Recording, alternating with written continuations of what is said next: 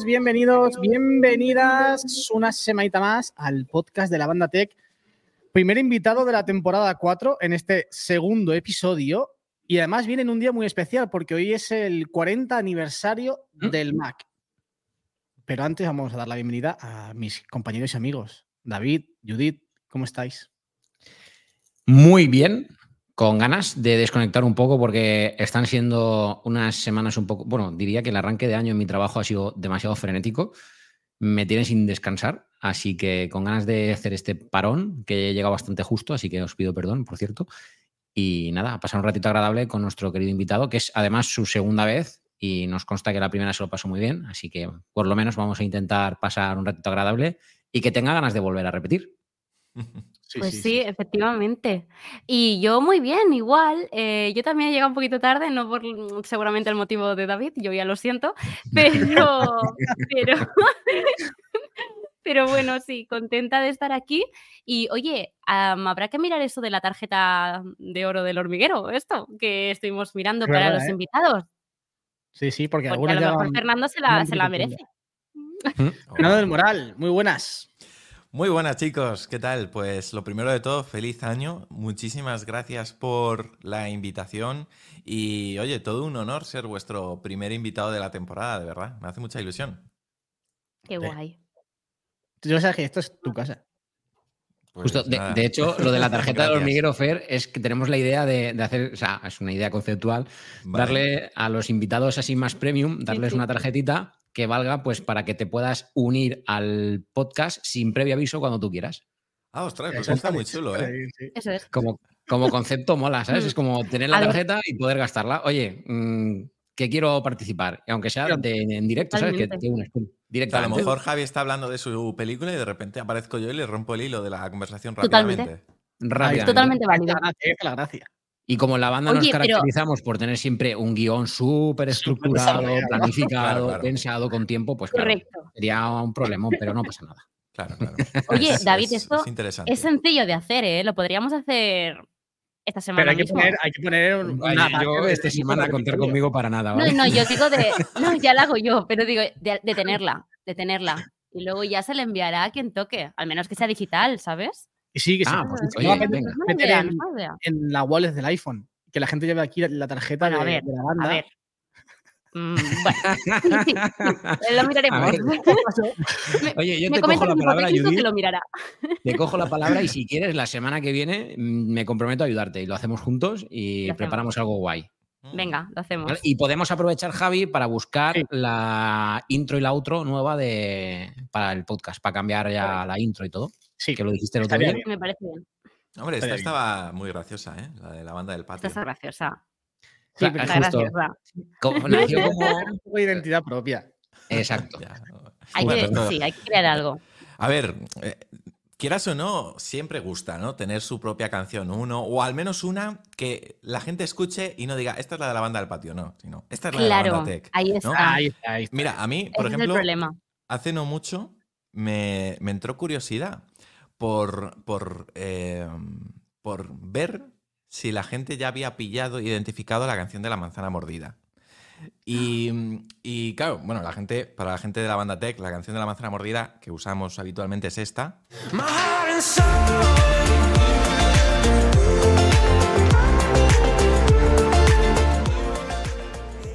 ¿Cómo Entonces-? La Roadcaster es una maravilla. eh, Y yo no justo- puedo usarla del todo. Em, y dije, voy a buscar Heart and Soul de Mark Rovilar en YouTube.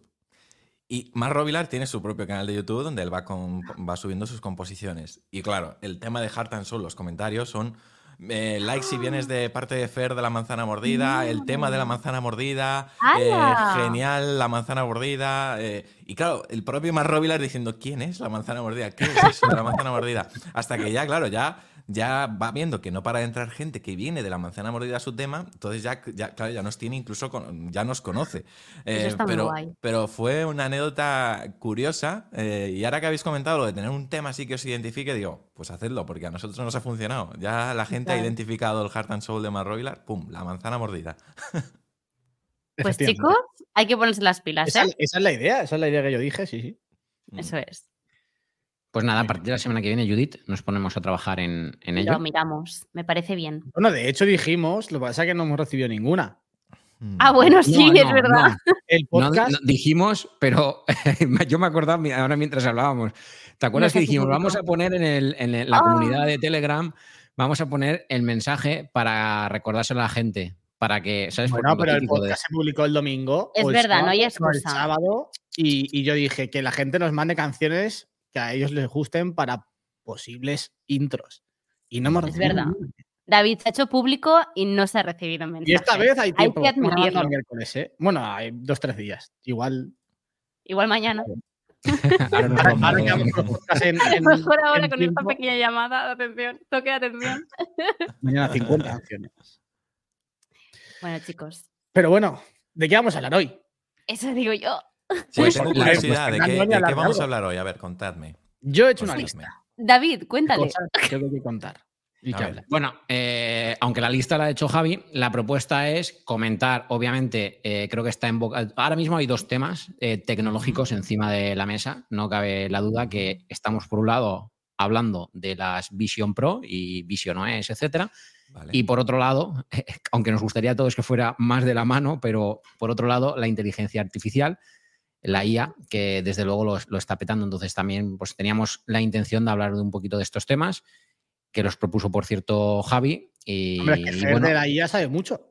Sí, yo de bueno, conozco, uso yo mucho la IA. No sé si sé mucho, más- pero uso mucho la IA. yo de las personas que conozco es creo que la que más utiliza la IA en su Hmm. día a día.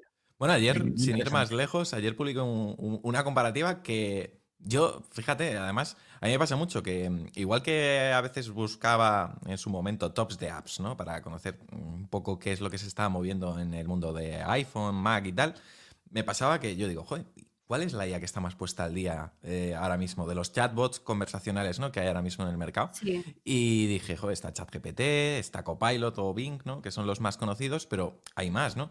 Y claro, yo conocía por ahí Cloud, que es de la gente de Anthropic, y luego también está eh, Bart, que es como el patito feo. Mm. Y dije, voy a compararlos. Y estuve el otro día haciéndoles así un montón de preguntas y dije, va, voy a hacer un vídeo. Y ayer subí un vídeo de comparando los cuatro. Y mm, yo, de verdad, si tenéis curiosidad, os aconsejo que lo veáis porque mm, es curioso el resultado. Es curioso. Sí, sí. Así que yo preguntadme lo que queráis, pero vamos, que no soy eh, de verdad un experto. Soy simplemente un usuario que intenta utilizar todo lo que va saliendo así más popular de temas de IA para no quedarme atrás, pero, pero vamos, que hay... Yo, por ejemplo, mira, una persona que os recomiendo muchísimo seguir si queréis estar al tanto de todo el tema de la- relacionado con la IA es Carlos Santana. Tiene un canal en YouTube que se llama Dot, eh, CSV, que es Mm. una auténtica maravilla, de verdad, os lo recomiendo mucho. Mm. Apuntado. apuntado y lo vamos a, a mostrar. Ay, Carlos Santana. Sí, Carlos Sí, Santana. Carlos Santana es el nombre de- del creador. Su canal de YouTube es dot, D-O-T-C-S-V. Y de verdad, muy, muy buena. Mm. Sí. Yo tengo una pregunta y creo que por ahí po- podemos empezar, ya que hoy es un día especial. 40 años del Mac, nada más y nada menos. Fer, eh, ¿cuál es el. Mac más especial para ti o cuál es el Mac que recuerdas con más cariño, con más emoción, con más nostalgia? Yo sé A que el. MacBook Pro, el último al que le vendiste a David, no lo recuerdas muy bien. Claro. em, para mí es que con el tema de los Mac hay un antes y un después. ¿De acuerdo? A ver, desde el punto de vista nostálgico, eh, un Mac que obviamente me parece icónico, pues, por ejemplo, el, el- para que la gente lo, lo entienda, el iMac de colorines, ¿no? El iMac eh, antiguo, eh, ese es un iMac icónico al fin y al cabo.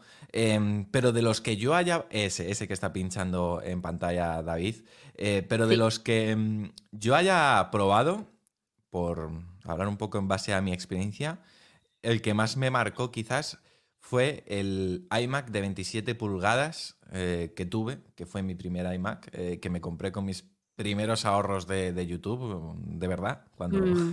podía permitirme un iMac de 27, que por esa época recuerdo que me costó un pastizal, porque además le metí una gráfica dedicada, en fin, que era una versión personalizada.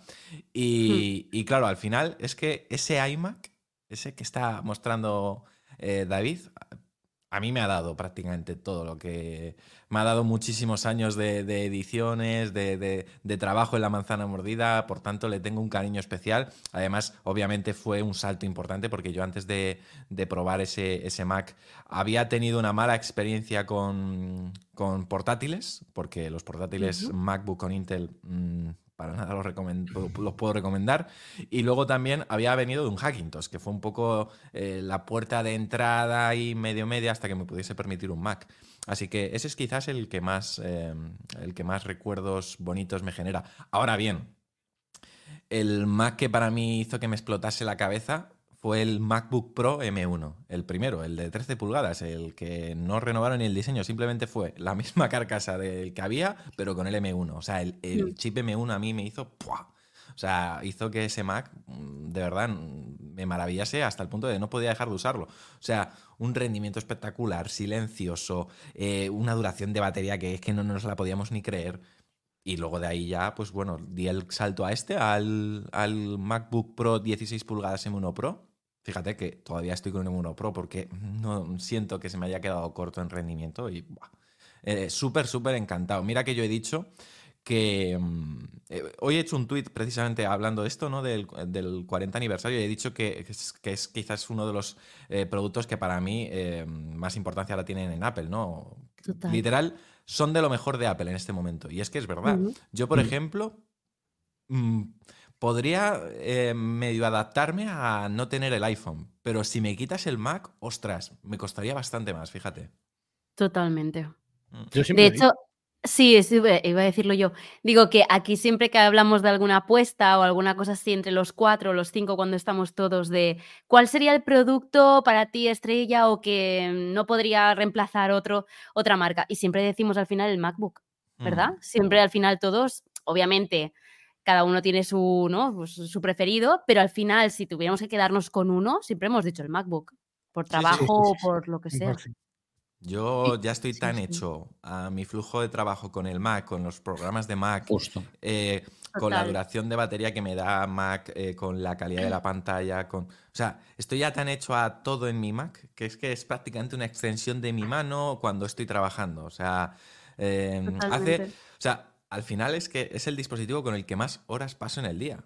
La gente puede, mucha gente, a lo mejor los que no se dedican a la creación de contenidos o a estar todo el día delante de un ordenador, pues no lo ven así, es su teléfono, ¿no? El, dispositivo tecnológico con el que más tiempo pasan. Pero en mi caso, por ejemplo, particular es el Mac.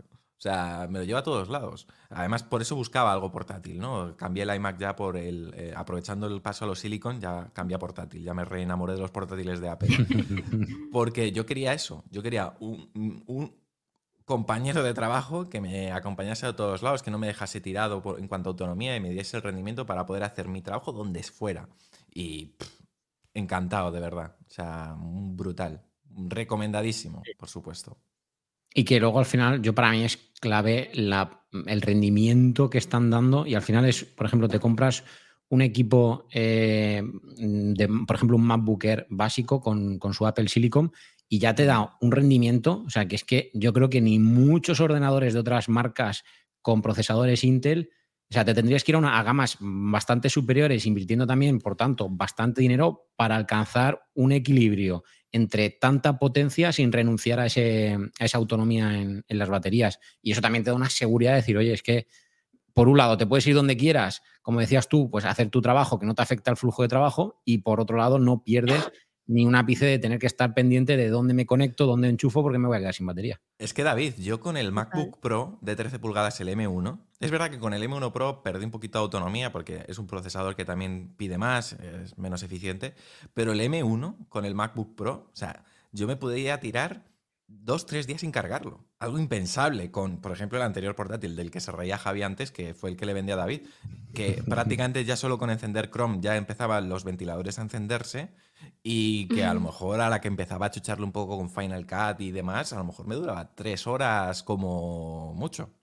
O sea, por eso digo Que, es que el cambio fue tan brusco eh, y, y de verdad tan bueno, porque fue rápido, o sea, fue pasar de la noche al día, o sea, porque de lo, que teníamos con Intel, o sea, me acuerdo en la presentación, las gráficas que mostraron, y es que era bestial el salto eh, en la presentación. Yo estaba tirándome de los pelos, me acuerdo en ese evento, en la retransmisión en directo que estábamos haciendo, que yo estaba alucinando, y, estábamos, me acuerdo que en ese programa, además, en esa retransmisión estaban Guillem, Víctor de Nordic Wire, y, y me acuerdo que ellos decían, bueno, bueno, vamos a esperar, que a Apple le gusta mucho esto, y no, no, o sea, es que luego se tradujo en la, en la realidad.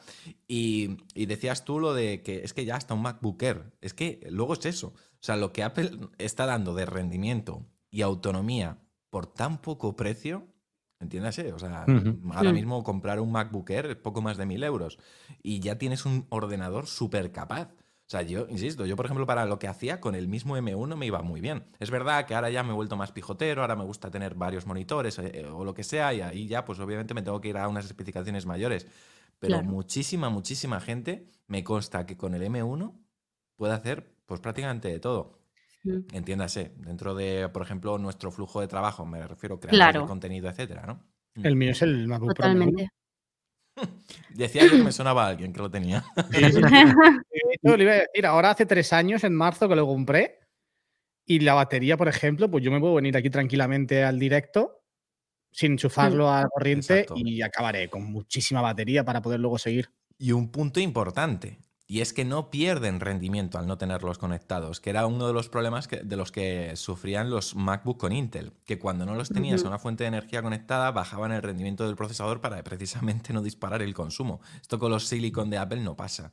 Eh, tú puedes seguir utilizando eh, tu MacBook conectado o, desconectado y te va a rendir igual, no vas a notar de repente un bajón. Sí, y todo ello sin renunciar a una estética y a un diseño muy bonito. Que parece una tontería, pero yo creo que también es importante porque es eh, importante. ayer eh, estuve grabando en un centro comercial unos clips para una, para una para otra marca y estábamos haciendo un análisis de, ordenadores, ¿no? Como de qué ordenadores comprar. Y yo, ¿eh? y yo veía los precios y decía, pero es que esto vale esto, será a lo mejor igual de potente o quizá más, pero es que menudo troncho más feo de ordenador. ¿sabes? Perdona que lo así. Y era como genérico.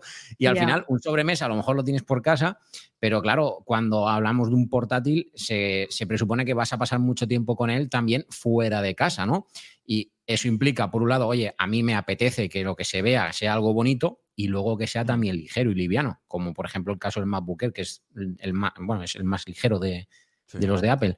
Y claro, en, ese rango de, precio y potencia, rendimiento, autonomía, etcétera, todo lo que había allí, y habían multimarca, era un multimarca donde fui, nada parecido, o sea, todo muy grueso, muy, muy grueso. Un saludito a la madre de Judith. Placer. mi madre. ya os lo he dicho yo, ya os lo he dicho. Eh, totalmente. Yo iba a añadir, em, yo tengo un MacBook Air y me lo compré este mismo año. Y realmente yo siempre he tenido solo pros. Eh, de hecho, venía de un Intel, pero no era mío, era de la empresa donde estaba trabajando, que me lo habían dejado. Y claro, obviamente era el MacBook Pro, el último que salió de Intel ya, pero estaba con lo máximo, ¿vale? Pero aún así, fue os lo juro, fue cambiarme al que tengo, que es el M2 del MacBook Air, y es que me iba mejor. Y yo decía, pero ¿cómo puede ser que me vaya mejor? Siempre bajo la concepción de el Air es peor que el Pro en su momento. Pero claro, yo le decía a la gente, es que los he estado comparando y realmente a día de hoy, más o menos, mm, tampoco hay muchísima diferencia más allá de lo de siempre, los puertos y todo, ¿no? Pero, jolín, yo estoy súper encantada y, vaya, mm, con todo el chute que le doy, que es que no paro, no, no lo apago, no está todo el día encendido aquí conmigo y es lo que decís, yo lo que más he notado, también por ser leer, es la autonomía. Yo, bueno, ahora mismo no lo tengo enchufado, pero hace un montón de horas que lo tengo aquí y la batería ahora mismo la tengo al 88%, lleva horas aquí conmigo y, es que y edito y de todo y es, es increíble. Y muchas veces no llevo la o sea, no me llevo el cargador o sea, me voy a una cafetería y no me lo llevo. Y confío muchísimo y me dura. O sea, eso sí que lo he notado un montón. Y yo encantada. Justo hablando de este cambio, eh, estuve grabando con María, María Soriano, Sorianotech, mm. el, lunes antes de ayer, y ella también ha dado el salto ahora, tenía un MacBook Pro de Intel, mm. ha dado el salto a un MacBook Pro con el M3 Pro, creo que me dijo. Y es increíble la, diferencia que hay de una cosa a otra. Y yo le dije, ostras, claro, es que tú tenías uno de Intel. Ella se compró, creo que el, pues, 15, no sé si había de Intel de 16, pero. Sí, sí era el Intel de 16 pulgadas. El 16, el último Intel de 16 que hubo MacBook Pro lo tenía ella. Hmm. Y, y ahora ha cambiado a la versión con chip M, 2 Pro o M3 Pro, no recuerdo si me dijo uno u otro. Y dice, claro, que es que es como tener una cosa completamente distinta a lo que tenía antes. Hmm.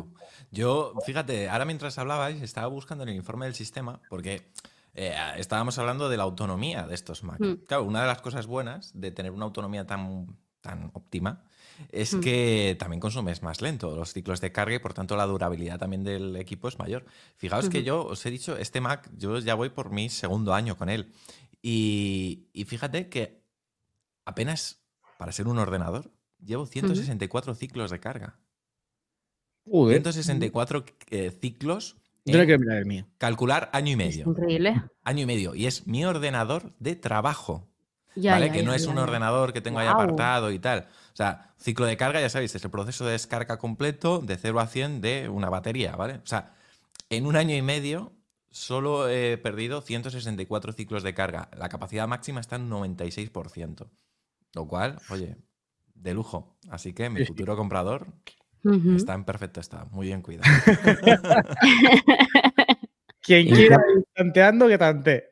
Ya ahí lo dejo, ya ahí lo dejo. Yo este año sí, yo, yo siempre lo digo que cuando llega a cierto momento renta ya vender el dispositivo para no perder mucho valor, porque es que el problema que está haciendo Apple, eh, unos ordenadores tan capaces y, a unos precios tan competitivos, vamos a dejarlo así, ¿no? Mm. porque a ver, depende del modelo, accesible, accesible no es, pero eh, que hace que, que, claro, incluso se canibaliza a sí misma. Por tanto, eh, si yo este Mac lo compré, ya no sé, 3.000 o por ahí fue, ¿no? Eh, pues claro, mm, cuanto más tarde menos voy a poder sacar, eh, menos voy a poder sacar por él, porque a lo mejor también el precio de los nuevos no está tan lejos del precio al que compré yo este Mac hace dos años. Entonces la gente dirá, pues me compro el nuevo. ¿Para qué le voy a comprar a este, el M1 Pro? Entonces, estoy ahí en una franja un poco delicada de que si no lo vendo ya, ya sí que se va a quedar bastante viejo, porque ya sería un Mac me tendría que ir a 2025 de tres años y ya la cosa cambia. Pues mm. yo, siguiendo los consejos de Fer, mamá, papá, que creo que estáis por el chat, mm, voy a tener que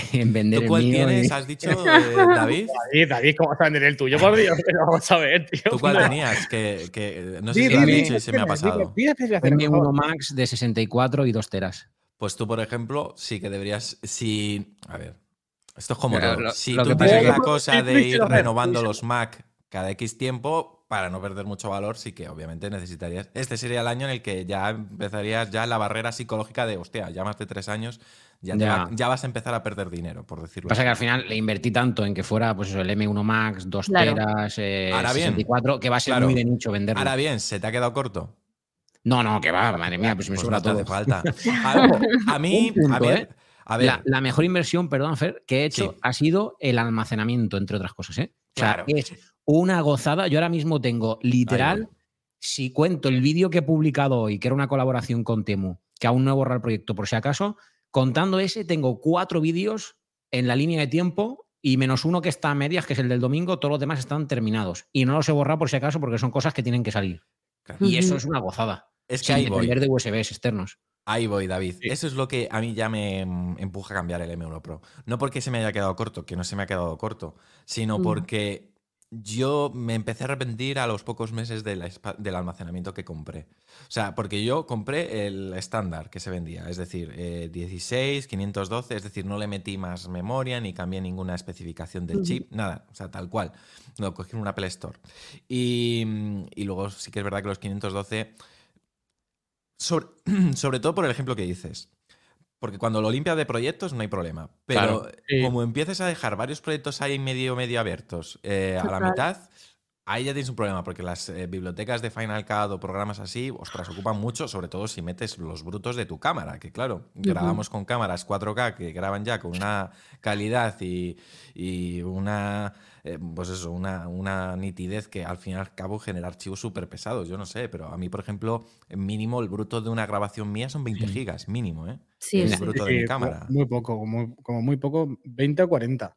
Claro, yo digo el bruto de mi archivo de toma hablada. Luego si me sí, sí. y tal, hay que Sí, yo igual. 20, 30. Ah, Sí, sí, sí. Ahora mismo tengo yo de, eh, ojo, del vídeo que voy a sacar el domingo de, del Oppo, el Reno 10 Pro, Mm. total 90,88 gigas en el disco. Ostras. Sí, Entonces, sí. claro, o sea, es- y es un vídeo, que este en cuestión es el único que tengo, solo tengo editada la línea central de- de- del tiempo. Mm. Pero hay vídeos que es que, no- por ejemplo, no puedo borrar. Le he pasado un vídeo a unos clientes que, que le he hecho, hasta que no den un ok, no puedo borrarlo por si tengo que. Claro. Porque encima eso no es ni para mi canal, es para externos. Entonces ahí es como lo que me digas, yo te hago y tú me, tú me pides que yo te voy haciendo. Entonces no puedo borrarlo. Y llega un momento que vas acumulando, vas acumulando, e incluso yo la alguna vez he rozado llenar los dos teras, ¿eh? Es verdad que luego, eh, esto publicado, esto entregado no sé quién, y esto también, me pongo a borrar, que me lo suelo pasar todo luego a discos, y dices, ostras, es que de dos teras tengo libres 1,8, y es como, ah, vale, Claro. ¿sabes? Pero mientras Claro. estás en problem- con esas tesituras es un problema. Yo antes tenía muchísimos problemas, que porque encima yo tenía 256 gigas antes de este ordenador. Ujú. Fíjate, Y lo pasaba el salto fatal. ha sido brutal. Ya, ya. Claro, yo, yo creo que a lo mejor pillaría, en mi caso, ¿eh? para mi necesidad, a lo mejor un tera. Más que nada, Ujú. mm, porque, bueno, a ver, mm, ahora mismo yo ya tengo un editor, entonces no suelo guardar muchos archivos yo y demás. Pero es verdad que cuando ha habido necesidad, siempre me salía el aviso de ClimateMac de tienes que vaciar, que ya se te está quedando Sí. poca memoria disponible, Total. ¿no? Em, entonces, claro, yo tampoco quería verme así. Sobre todo porque a la que he instalado un juego o algo, que a veces me ha dado por jugar en el Mac, sí, eh, pues eh, ya sí que ya muere. Ya, porque son 512 gigas, los cuales ya sabéis que reales no son. Entonces, eh, claro, ya un juego medianamente bueno, por lo menos el que yo instalaba eran 100 gigas. Y entonces, mm, eh, Ahí más sí, luego las apps que vas instalando y tal, se te Sí, quedaba sí. en nada. Entonces yo al menos un tera. Yo eso es la versión que ahora mismo compraría, un tera, para mí. Totalmente. Mm. Sí, sí, yo opino igual. Mm. Sí, yo, Bueno. yo el próximo que compre, que también Mm. tengo pensado hacerlo este año, ¿Ah, sí? es. Sí, por, me, fue influencia tuya. Cuando me dijiste lo de- claro, sí, para vender, claro, para sacarle más rendimiento, más partido económico al que tienes, Claro. no por necesidad, pero hombre, al final ya un M1, seguramente que de aquí a dos años, pues sí que haya necesidad. Digo, pues antes de perderle mm, 300 euros, si lo puedo vender ahora y adquirir uno nuevo y la inversión sea menor, pues mejor. Claro, yo, Pues yo sí. sobre todo es también por eso, porque siempre me he tenido, la- desde que lo compré, siempre he tenido la espinita del, del almacenamiento. Si a lo mejor yo me viese en la tesitura de David, que pff, va sobrado para muchos, muchos años, eh, diría, ¿para qué? Pero como siempre tenía la cosa de la espinita, pues dije, pues ya está, este tiene que ser el año. Fabián me consta que también lo va a intentar este año cambiar. Eh, También, Fabi. yo, yo entiendo que yo, por ejemplo, me veré un poco obligado, bueno, obligado, conociéndome como soy, cuando hagan un cambio de diseño. Diré, ay, quiero el nuevo. Mi- Pues Mientras el diseño sea el mismo, yo sé que voy a tener potencia que no la voy a acabar nunca. Porque Yo creo que no tardaremos en ver un cambio de diseño en los Pro. Porque lo hemos tenido recientemente. O sea, y al fin y al Claro. cabo mm, se tomarán unos añitos. Sí, por eso. Tengo ahí unos Porque- añitos de tener la Porque no tengo claro, no tengo claro cuándo van a quitar el notch. Yo no veo a Apple eh, poniendo una isla dinámica en el Mac. No. Mm. También yo creo que marcará un poco, eh, no. en ese sentido marcará un poco tendencia eh, los iPhone. Si finalmente se cumple lo que se venía avanzando de que año a año, que después de la, de la isla dinámica, veríamos mm, antes o después una desaparición completa de... Sí, pero si, si miras un poco lo que ha pasado, que ha llegado el notch mm, cuando ya el iPhone ha cambiado a isla dinámica, entonces te quedan años, años Claro. del Mac con el, con el notch, ¿eh? Cierto. Mm. Sí, eh, ya sí. veremos a ver, pero, pero sí, no sé. En el caso del iPhone puedo llegar a entenderlo, pero en el Mac me cuesta ver el sentido a la isla dinámica. Igual que me cuesta vérselo al Notch, ¿eh? porque queda raro ahí. Mm, Hmm. No sé.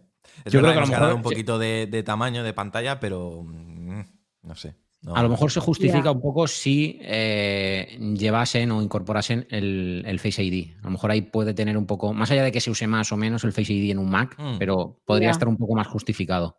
Ya. Sí, es- es- Sí.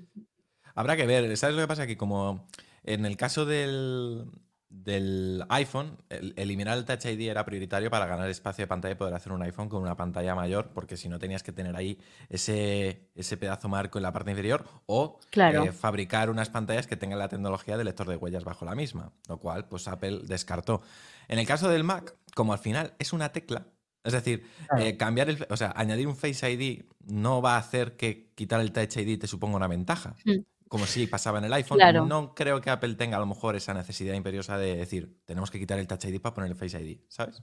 Bueno, iba, a decir, iba a hacer un matiz, pero es verdad que, el uso normal de un MacBook quizá no es el que hacemos a lo mejor nosotros. Que yo, por ejemplo, ahora tengo un stand con la pantalla abierta para tener doble pantalla. Mucha claro, yo, me he bajado, incluso. Eh, claro, pero a mí me pasa muchas veces que, yo estoy aquí así, y a lo mejor me pide para cualquier cosa o compro algo y me ah, pide el Touch ID y Claro, encima siempre me acuerdo que digo, tengo que ponérmelo en la mano izquierda, pues yo soy diestro, entonces por norma siempre pongo, por norma, o sea, por costumbre poner la derecha, pero cuando me pilla más cerca con la mano izquierda, llego sin hacer un cambio de postura. Pero para usar la mano derecha tengo que cambiar de postura. Entonces, claro, yo siempre he pensado, digo, oye, si tuviese el Face ID, para mí sería tan sencillo como hacer un giro, mirar a la cámara y, y hecho. Que, es una tontería, ¿eh? es, una tontería soberbia, pero, pero bueno, que, es lo que digo, que a lo mejor, más allá de que se use más o menos, podría estar más justificado. Hmm. Sí. Ya veremos, a ver. De todas formas, como también tenemos el método del Apple Watch, que es súper cómodo. Guau, qué pues, pasada. Mm. Yo creo que. Mm, yo creo que Apple ahora mismo invertirá recursos, igual que no los invirtió en meter una calculadora en el iPad, invertirá en el o, en o en otras cosas, sí, puede ser. Y David y Judith, ¿cuál es vuestro Mac favorito? Ah, a ver, yo, yo te diría el primero que tuve, mm, pero por, por, cariño, ¿no? Que al final siempre se recuerda el primer dispositivo, que además, bueno, no era mi primer dispositivo de Apple, pero sí como ordenador y, y mi primer portátil como tal. Entonces sí que lo recuerdo. Y era el de los primeros MacBook Pro. No me acuerdo, no me acuerdo exactamente. ¿El blanquito Era blanco, la manzana retroiluminada, no me acuerdo, pero, pero no me acuerdo. Pero vaya, del 2013 que era, no era mucho, o sea, no, era, no es súper antiguo, ¿eh? Pero vaya, ese fue mi primer MacBook. Y, mm, y eso, y no sé, em, lo tengo como mucho cariño precisamente por eso, por, por, ser mi primer dispositivo portátil y encima pues de la manzana.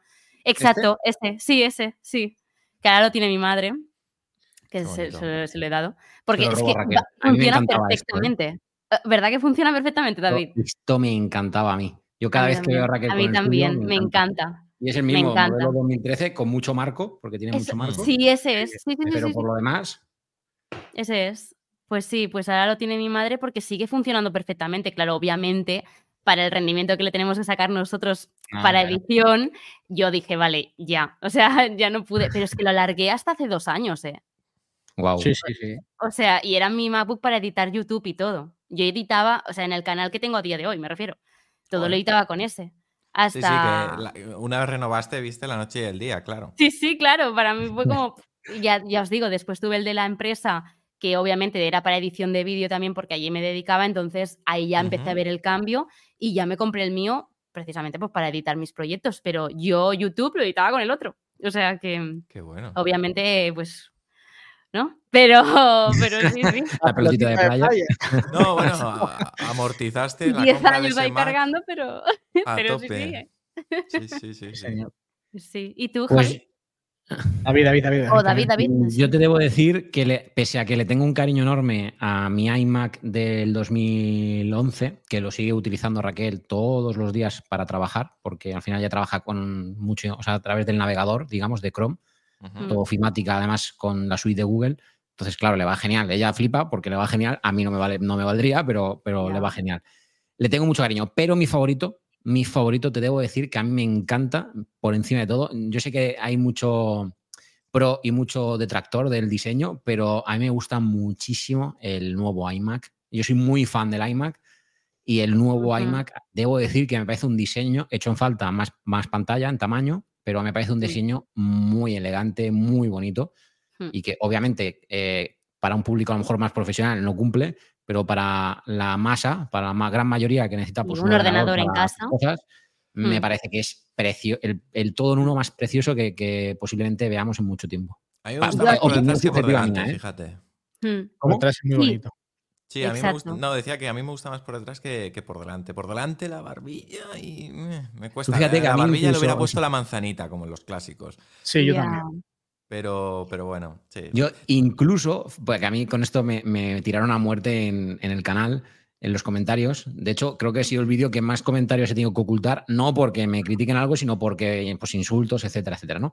Pero yo, yo defiendo, porque, sí, sí, porque yo defiendo, y esto es súper raro, pero es que al final son cosas, cuando hacemos un vídeo, eh, al final es tu opinión y es, subjetivo, no tiene por qué ser la correcta. Yo lo digo siempre, digo, yo no tengo por qué tener la razón, es simplemente pues como yo lo siento, ¿no? Sabía que iba a poner la música. Cuando he visto ver buscar, digo, voy a poner la música de tensión de la manzana. Cuéntanos, cuéntanos, David. Pues bien. ¿Qué, cosas te decían? Me tiraron muchísimo hate porque no es poca cosa lo que yo dije. Yo dije que me gustaban los marcos blancos. No puede ser. Te lo juro y te voy, a dar mi, te voy a dar mi argumento. Sé que es súper raro y es que eh, yo lo reconozco que es algo súper subjetivo de, sensación, de, a mí me ha dado esa sensación. Yo que tengo, y sí es verdad que los bordes del iMac que yo tengo son pues gigantes, ¿vale? Literal, pues el modelo 2011 este grande es, es muy grande, los marcos. Pero es verdad que cómo, incluso. ¿cómo, lo dijiste para que te llegasen a insultar por Sí, eso te iba a decir, porque. bueno, pues la, gente en plan, pues es que es ridículo, eres tonto, ¿cómo te van a gustar más? Este tipo de cosas, ¿no? ¿Eh? a mí me gustan también, David, si quieres. Yo, o sea, me, a mí también me gusta. Me encanta, Tengo que empezar a jugar yo con la Rode de Castilla. Voy a comprar yo una al final. Total, que, yo decía que, que, comparando con el resto de dispositivos que tengo en casa, que el marco, por pequeñito que sea, es negro, me da la sensación de que como las pantallas son brillantes, como que es más continuista de cara a la vista, me da la sensación, es que es muy difícil de explicar, como que estás viendo la pantalla y no notas tanto el corte del, marco, ¿sabes? Al ser blanco parece que disimula un poco más. Y encima yo lo tengo en un fondo que es blanca la pared. Mis paredes de casa son blancas, entonces, claro, da como una sensación de continuidad que a la vista no me rompe tanto. Y sé que es algo súper subjetivo, pero no sé, me tiraron mucho hate por eso. A mí personalmente no, no me disgusta lo del marco blanco. Yo lo, el único pero que le pongo al diseño de estos últimos iMac ha sido, bueno, lo de los últimos últimos, los que han presentado hace unos meses. Hmm. Me parece un poco, cuanto menos discutible, la actualización que ha hecho Apple. Creo que podían haber aprovechado para meter ah, algún color nuevo o, por ejemplo, que los accesorios, los accesorios. ya la conexión USB-C, por favor. Que ahora el año que viene tenga que comprarse la gente los accesorios con USB-C si los quiere renovar. Eso no tiene sentido ninguno. No tiene sentido. Pero yo lo que quería decir es que eh, el tono clarito contrastado con la parte trasera. A mí me choca, me termina de chocar. Que yo no digo, a lo mejor luego le pones el tono oscuro también, o el tono más contrastado en la parte frontal y queda raro. Pero mm, me entra curiosidad por ver cómo podría haber quedado. Porque es verdad que, por ejemplo, el azul a mí me encanta, pero luego, por ejemplo, visto desde frente. Delante, eh, detrás. Es un contraste muy brusco. Es el rojo rosa el rojo rosa, sí, es como los cascos que lleva David. no lo decir. Por favor, no, me lo recuerdes, ¿vale, Judith? No toquemos temas sensibles. Somos amigos, nos tenemos que querer, nos tenemos que adherir Tenía que aprovechar, tenía que aprovecharla, David, no, te, voy a contar la historia, Fer. A mí. Eh, son muy bonitos. Yo, me compré para la review esos. ah, no, perdón, esos son los azules.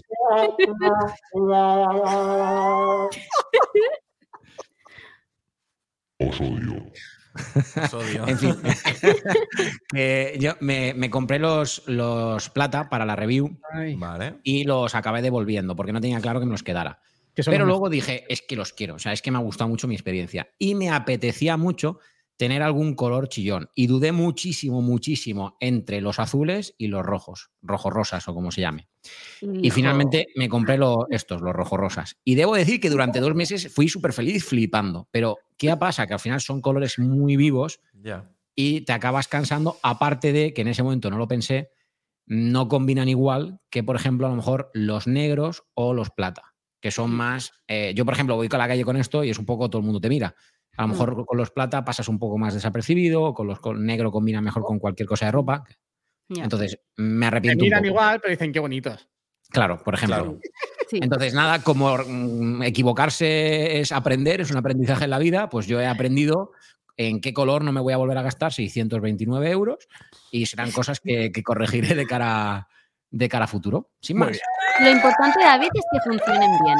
Y a ti te gusta y A mí me encantan, ¿eh? O sea, yo, y, no, es mentira. Ah, pues si te gusta, tal. Ah. Mira, yo, mañana, por ejemplo, tengo un día que no, no voy a salir a la calle, eh, voy a trabajar en, en, oficina todo el día. Sí, sí, o sea, me he concienciado que voy a ir al gimnasio. A las seis y media me voy a levantar, voy a ir al gimnasio y a las ocho en punto quiero estar con mi café ya sentado en la mesa porque de verdad que tengo mucho atasco, tanto en mi trabajo como en el canal. Entonces, mi propuesta para mañana es pasarme el día entero en la oficina y, claro, me voy a pasar el día entero con los AirPods. Y lo que vengo a decir es que te tiras todo el día, yo en mi caso, 6, 7, 8, 10 horas con ellos puestos, no digo que 10 horas sonando música, pero 10 horas con ellos puestos, hmm. y es que no te cansa la Obviamente, cuando te lo quitas dices, ah, alivio, pero, pero no te cansa. Y yo, creo que eso no todos lo. ¿Qué has dicho, eh, Javi? Que yo es lo que más he notado. De ah, vale. Eso. porque yo he tenido otros, otros auriculares y a mí enseguida. Me cansa la cabeza. no, me, hace daño. O sea, ah. no sé si será por la forma en mi cabeza o lo que sea, pero la diadema me, empieza a hacer daño aquí. De hecho, esto enseguida tendré que empezar a moverme un poco porque si no me hará daño. Pues pero fíjate que yo os iba a decir lo contrario, que yo mm, me resultan incómodos. sí, sí, me resultan pesados. No, no, puedo decir, y, y, por eso muchas veces, bueno, sin ir más lejos, los podcasts y todas estas cosas, excepto hoy, pero normalmente suelo utilizar unos Sony XM3 o XM2. Bueno, ya no sé ni cuáles son. Los compré el, año del iPhone 11, para que os hagáis una idea. Mm, pues para, ese año. Y, todavía lo sigo teniendo ahí, que ya se está descolchando la, piel de la orejera y tal. Pero, pero bueno, eh, algún día tendré que renovarlos. Ya estoy esperando a ver si sacan una nueva versión de los AirPods Max, pero bueno, parece que tampoco va a ser nada del otro mundo. Parece que va a ser bastante continuista. Sí, y que se está haciendo de rogar, ¿eh? Mm. Bueno, este, este, año yo creo que a finales vamos a tener alguna. Porque yo estoy buscando excusa para. se los cambiamos. Pues aguanta, aguanta. pero me, los quiero cambiar ya. aguanta, porque podría ser este año. Y debo decir una cosa, lo he dicho alguna vez en el podcast, pero fijaros, a ver si se ve en cámara, no sé qué enfoque tengo, pero bueno, a ver si se ve. A ver. Mirad. A ver si enfocara. Ah, voy a hacer como hace Judy. Muy bien. No, no se nota. Es que está pelada la. Mira, ahí sí que se nota, ¿veis? Ah, un poquito. Uy, ¿cómo te has apañado? es verdad. Pues se han pelado. la parte de aquí se ha pelado. ¿Onda? Sí. No me preguntéis por qué, pero se ha pelado. Bueno, está. Pues sí, oye, retomando un poco lo de la IA, le han dejado hacer una, una pregunta que yo creo que. Es del Mac. Ah, sí. yo, antes de decir nada, espera, yo estoy con David, ¿eh? he dicho el que yo he tenido y entonces pues yo le tengo aprecio, pero si no, si ahora yo tuviera que decir mm, un iMac o un MacBook directamente, ¿no? Que me gustara y tal, yo diría también como David. A mí me gustan mucho los de colorines, la verdad es que me encantan, o sea, siempre que voy al FNAC o al Apple, siempre que voy, ¿verdad? Siempre voy a esa sección, me gusta muchísimo. ¿Qué color elegirías? Eh, pues yo creo que o el lila o el... azul, azul, mm, azul. Es que iba a decir azul, ¿eh? Pero. Es que, mira, dejarme caer un poco de. el lila me gusta mucho, de, Mira, mm, más que nada porque tengo la, foto de miniatura. mira qué bonito. Mira qué bonito es Es que es, precioso, por favor. Es muy bonito. ¿eh? ¿Cómo se hace zoom? ¿Cómo se hace zoom? No, aquí no. También me gusta mucho el, verde, he de decir, ¿eh? Yo es que ya sabes que soy muy de verdes. Me gusta el verde. El verde es muy bonito, pero yo creo que lo pillaría en plata, ¿eh? Pero iba a decir, a pesar de que me gusten los colorines, ya sabéis cómo soy, yo lo cogería blanco. Siempre voy a poner blanco todo. Minimalismo a tope. Sí, sí, me gusta, pero me gusta mucho el diseño, a pesar de que sea vea a lo mejor más antiguo comparado con pues nuevos modelos, no todo pantalla y tal, a mí me sigue gustando un montón. Y por un trabajo que tuve, de mis primeros trabajos, tuve el, eh, de los iMacs que decía ahora también Fer, de esos así que de 27 pulgadas, también lo tuve. Y me gustó mucho, claro, mi, primera experiencia también con iMac. Entonces también le tengo cariño. Ya está, a partir de ahí ya, Javi, te toca. Yo mi Mac fue el primero, el MacBook Pro Retina de 13 pulgadas de 2014. Porque además fue lo que detonó todo esto que estoy haciendo ahora. Que yo, eh, eh, claro. Estaba buscando aquí una fotito. Mira, el frontal del, del, iMac, qué bonito es. Es, precioso. Es, que es muy, bonito. Precioso. Es verdad que, insisto, me quedo con las ganas de ver si tal, ¿no? De, por, el frontal es igual que la parte trasera, claro, como quedaría, pero, pero oye. La atención. Pero muy, muy bonito. Mm. Mm. Es precioso. Sí, mm. sí. A mí me pasa, por ejemplo, que con el color lila o, sí, el, lila, me gusta mucho la parte frontal por el color pastelito En cambio, por detrás no me gusta. en cambio, de otros colores como el de azul, me gusta más el, azul de, detrás que no el de delante, que es muy clarito. hay diferentes los colores, ¿no? Ahí, pero. Sí. Mm. Mm. Dinos, Javier, perdón. No, eso. El MacBook Pro de mm, Retina de 13 pulgadas de 2014 que fue pues, el final detonante de todo lo que vino después, que fue cuando yo descubrí realmente, me acuerdo, el, mítico unboxing de Fer en su habitación, que aún no estaba ni siquiera remodelada, con las paredes amarillas, el póster así. Qué recuerdos, eh. Entonces, ese Mac, ese Mac es. Ese Mac es el Mac de Javi. O sea, de ahí Claro, de ahí viene, de ahí viene, claro. De ahí viene todo. Ese Mac para mí es. De hecho, bueno, tengo que decir, hasta 2020. 2020. No, que 2021, creo. 2021 lo estuve utilizando para editar todos los vídeos, era, y era el más básico, ¿eh? 128 gigas, era un, i, 5. Sí, sí, como el mío, Javier, igual que yo, qué fuerte. 16, No, 8 gigas de RAM, o sea, era el, modelo más básico que había. Sí. Y seguía pasa que ya con 4K decía el pobre que, pero al final era Me pasó lo mismo. Y de hecho, mi hermano lo seguiría utilizando si no fuese porque una aplicación que necesitaba para su trabajo requería de un de un ordenador más, más nuevo, pero si no, y sigue funcionando genial, ¿eh? A día de hoy. ¿Cómo pasa el tiempo, eh? estabas comentando lo de ese unboxing y yo decía, joder, ¿por dónde que no ha llovido? Claro, es que luego me pongo a pensarlo y es que aquí, donde me veis, lleva haciendo vídeos 12 años. Es que es muy fuerte. Es que soy un viejale de esto. O sea, llevo 12 años y aquí sigo. Eh, mira, eh, ¿cuándo ha sido? Esta mañana. Esta mañana Sí, estaba viendo un vídeo y me decían, hola Fer, todavía sigues haciendo vídeos. Te, veía hace un montón de años y me he pasado a ver un vídeo tuyo y sigues haciendo vídeos. Eh, esta mañana estaba, no sé qué estaba haciendo, he visto un comentario en qué vídeo era. Eh, no sé qué, vídeo era, era uno de estos Evergreen. Y justo, un comentario que he visto, pero que me lo habían dejado hace dos meses. Hmm. Y, y dije, joder, pues sí, sí, aquí sigo. Eh, y la verdad que, ostras, es que, madre mía, mm, eh, me acuerdo el día de la quedada que hicimos de los VIP, ¿te acuerdas, Javi? Tú estabas el día de la quedada, ¿no? Sí. sí, eh, eh, el primer vídeo ese, que no es realmente el primer vídeo del canal. O sea, el primer vídeo ese que grabé con el iPhone 5S andando por la calle y tal. Pero claro, había muchos vídeos atrás. Lo que pasa es que los quité cuando especialicé el canal en Apple. Pero, pero claro, yo empecé a hacer vídeos. No, no, en, más. Claro, porque la, la manzana mordida, que antes era Apple 5x1, nació el 1 de septiembre de 2011. Y yo ya llevaba como mínimo un año y medio haciendo vídeos. Fua, 2009. 14 años prácticamente. Wow. Esto me está dando una idea. Podría estar súper chulo. 14 años haciendo vídeos en YouTube. Hace 14 años, ¿dónde estabais vosotros? pues, me hace sentir muy viejo esto, ¿eh? Ahora que me estoy dando cuenta. no, Jolín, pero ¿de qué año eras, Fer? empezaste pronto. Eras de mi edad, yo creo. que empecé muy prontito. Yo, a ver, ahora mismo tengo eh, recién, ¿cuántos he cumplido? 32. Eh, claro, tú eras del 90, ¿no? O sea, del 92. No, del 91. Ah, pues igual, claro, digo, yo sé que era muy... diciembre del 91. Diciembre del 91. Yo julio del 91. Somos los viejecitos de aquí. Qué fuerte, David. O sea, somos casi de la misma quinta. No, de la misma. Solo que yo de julio, sí, sí, de diciembre del mismo año. Qué bueno, ostras, pues sí, pues, pues entonces estabas pues muy jovencito, porque yo empecé, pues eso, hace 14 años a hacer vídeos, o sea, pues casi con los 18 años, ¿no? Ya no, no sé restar, pero más o menos. que, digo que esto me está dando una idea, creo que podría estar súper chulo.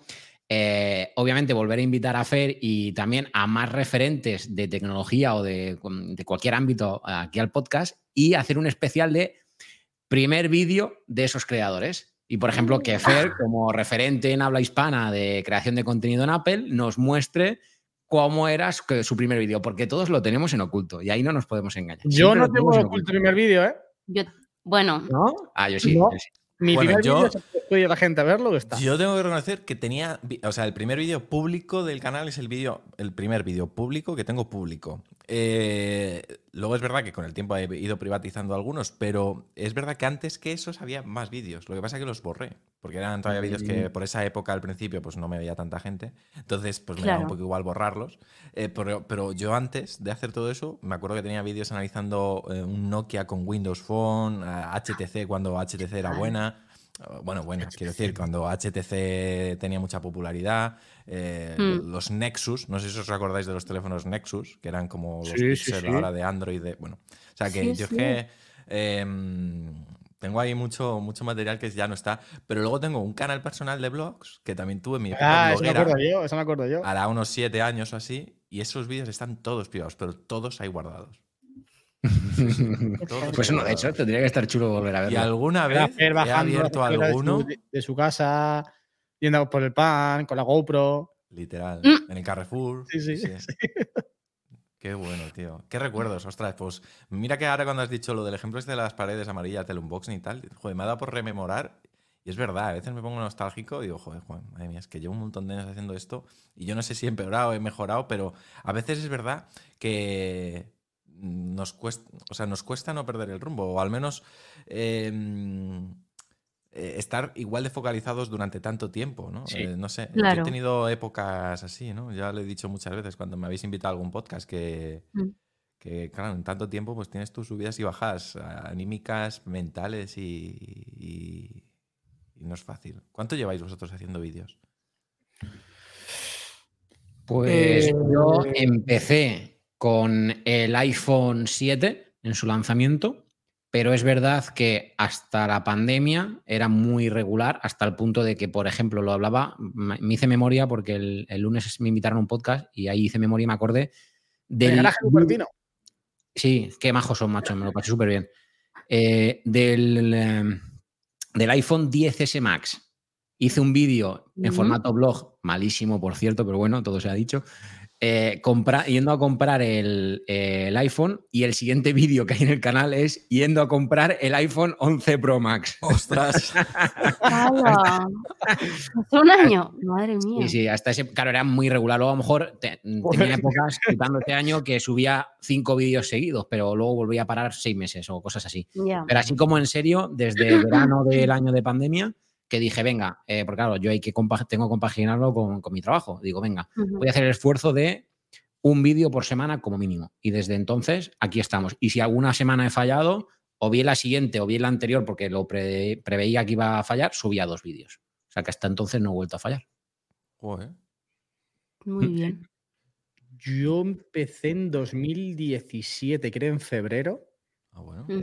Y, pero empecé sin temática, o sea, eran blogs o era típico blogs, hacía reflexiones también a cámara, vídeos de, Las cosas de mí que no de sabes. retos y cosas de estas, típico. O sea, empecé porque me gustaba, veía, veía a Fer en la manzana, veía a Luzu, veía a Alex Puertolas, ve- bueno, siempre lo explicaba, ¿no? A Valentín San Juan y decía, bueno, Mm. que empezar a hacer cosas que hacen esta gente. Y me, compré una cámara, una Canon, y empecé a grabar.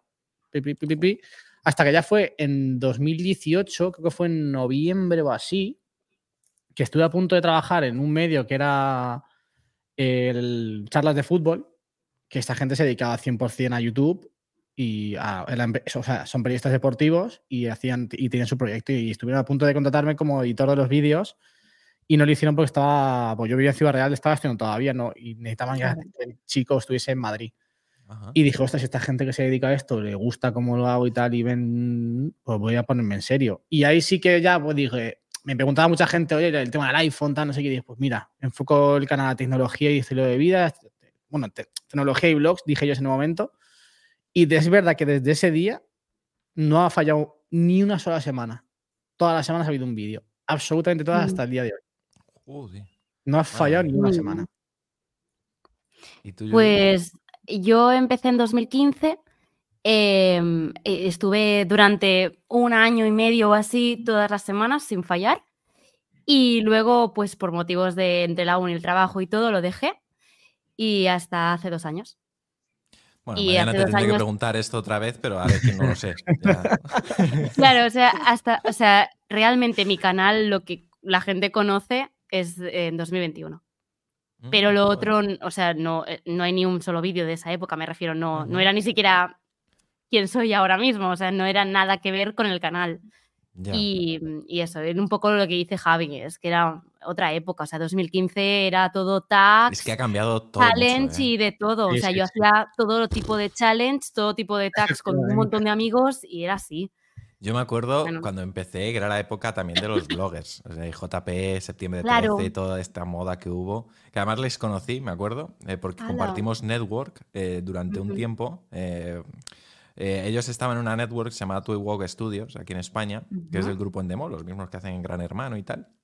Y me acuerdo que yo me metí con ellos en esa network. Y, al- y en una reunión que tuvimos, eh, allí en las oficinas les conocí. Y, mm, y fíjate, eh, echando memoria, no, había, no hay muchos canales eh, que por esa época estuvieran activas que a día de hoy ya continúen. Fíjate, Mm. poquitos. Marciano, me acuerdo que ya por esa época él ya estaba. Eh, y Senacode también. Es más, Senacode es aún más veterano que yo porque él ya estaba haciendo vídeos antes que yo. Él hacía los top de apps estos clásicos, su Apps Manía ya desde hace tiempo. Y Clipset. Clipset. Clipset Claro. puede ser, sí, Clipset. Pero no te creas que mucho más, ¿eh? O sea, bueno, y el Android for All, que ahora son topes de gama, Sí. pero luego ha habido muchos que se han caído por el camino y me ha dado mucha pena por- porque lo fueron dejando y tal. Me acuerdo uno muy bueno que había en esa época que para la época, o sea, estaban a un nivel técnico brutal, que era Mr. Amigo Tech, me acuerdo. Ah, y si no lo Y, conozco yo. Pues, Yo tampoco. Muy bueno. Oscar tampoco. se llamaba. Sí, sigue abierto. O sea, aunque no suba vídeos, está Pues el supongo canal. que sí, que el canal estará ahí abierto. Eh, sí, sí. eh, podéis Mister- buscar. Mister Amigo Tech. MR Tech. Eh, bueno, MR Amigo Tech. Ujú. Mister Amigo Tech, me acuerdo. Y sí, 180.000 suscriptores, fíjate. Fíjate, ¿Cómo sí. se- Ah, mira, aquí está. Oscar López se llama, ¿no has dicho? Sí, sí, sí, claro. Luego Claro, dejó de subir vídeos ya hace mucho, 6, 7 años. Sí, ese, ese, ese canal. Sí, sí, Mr. Amigo Tech. Era, de verdad, en mi época, cuando yo empecé, era buah, de lo referente. Técnicamente hablando, o sea, hacía unos vídeos espectaculares. Qué Sí. guay. Sí, sí. Fíjate, eh, con, con eso, con 108.000 suscriptores. Bueno, es que claro, ya, ya. tú ahora ves 108.000 y puede parecerte poco en comparación ya con muchos canales que tal, pero 108.000 en esa época era No, no, el millón, de, el millón de ahora. ¿eh? O sea, A mí me parece un mundo. no, pero bueno, para que la gente entienda que pueda a lo mejor pensar, porque Sí, mucha sí. gente ya está muy, entre comillas, acostumbrada a ver canales de un millón, dos millones, diez millones, tal, y dice, Claro. 100.000 suscriptores a lo mejor no es tanto, pero no, no. O sea, seguro que Mm. esos 100.000 suscriptores en esa época era, bueno, una barbaridad.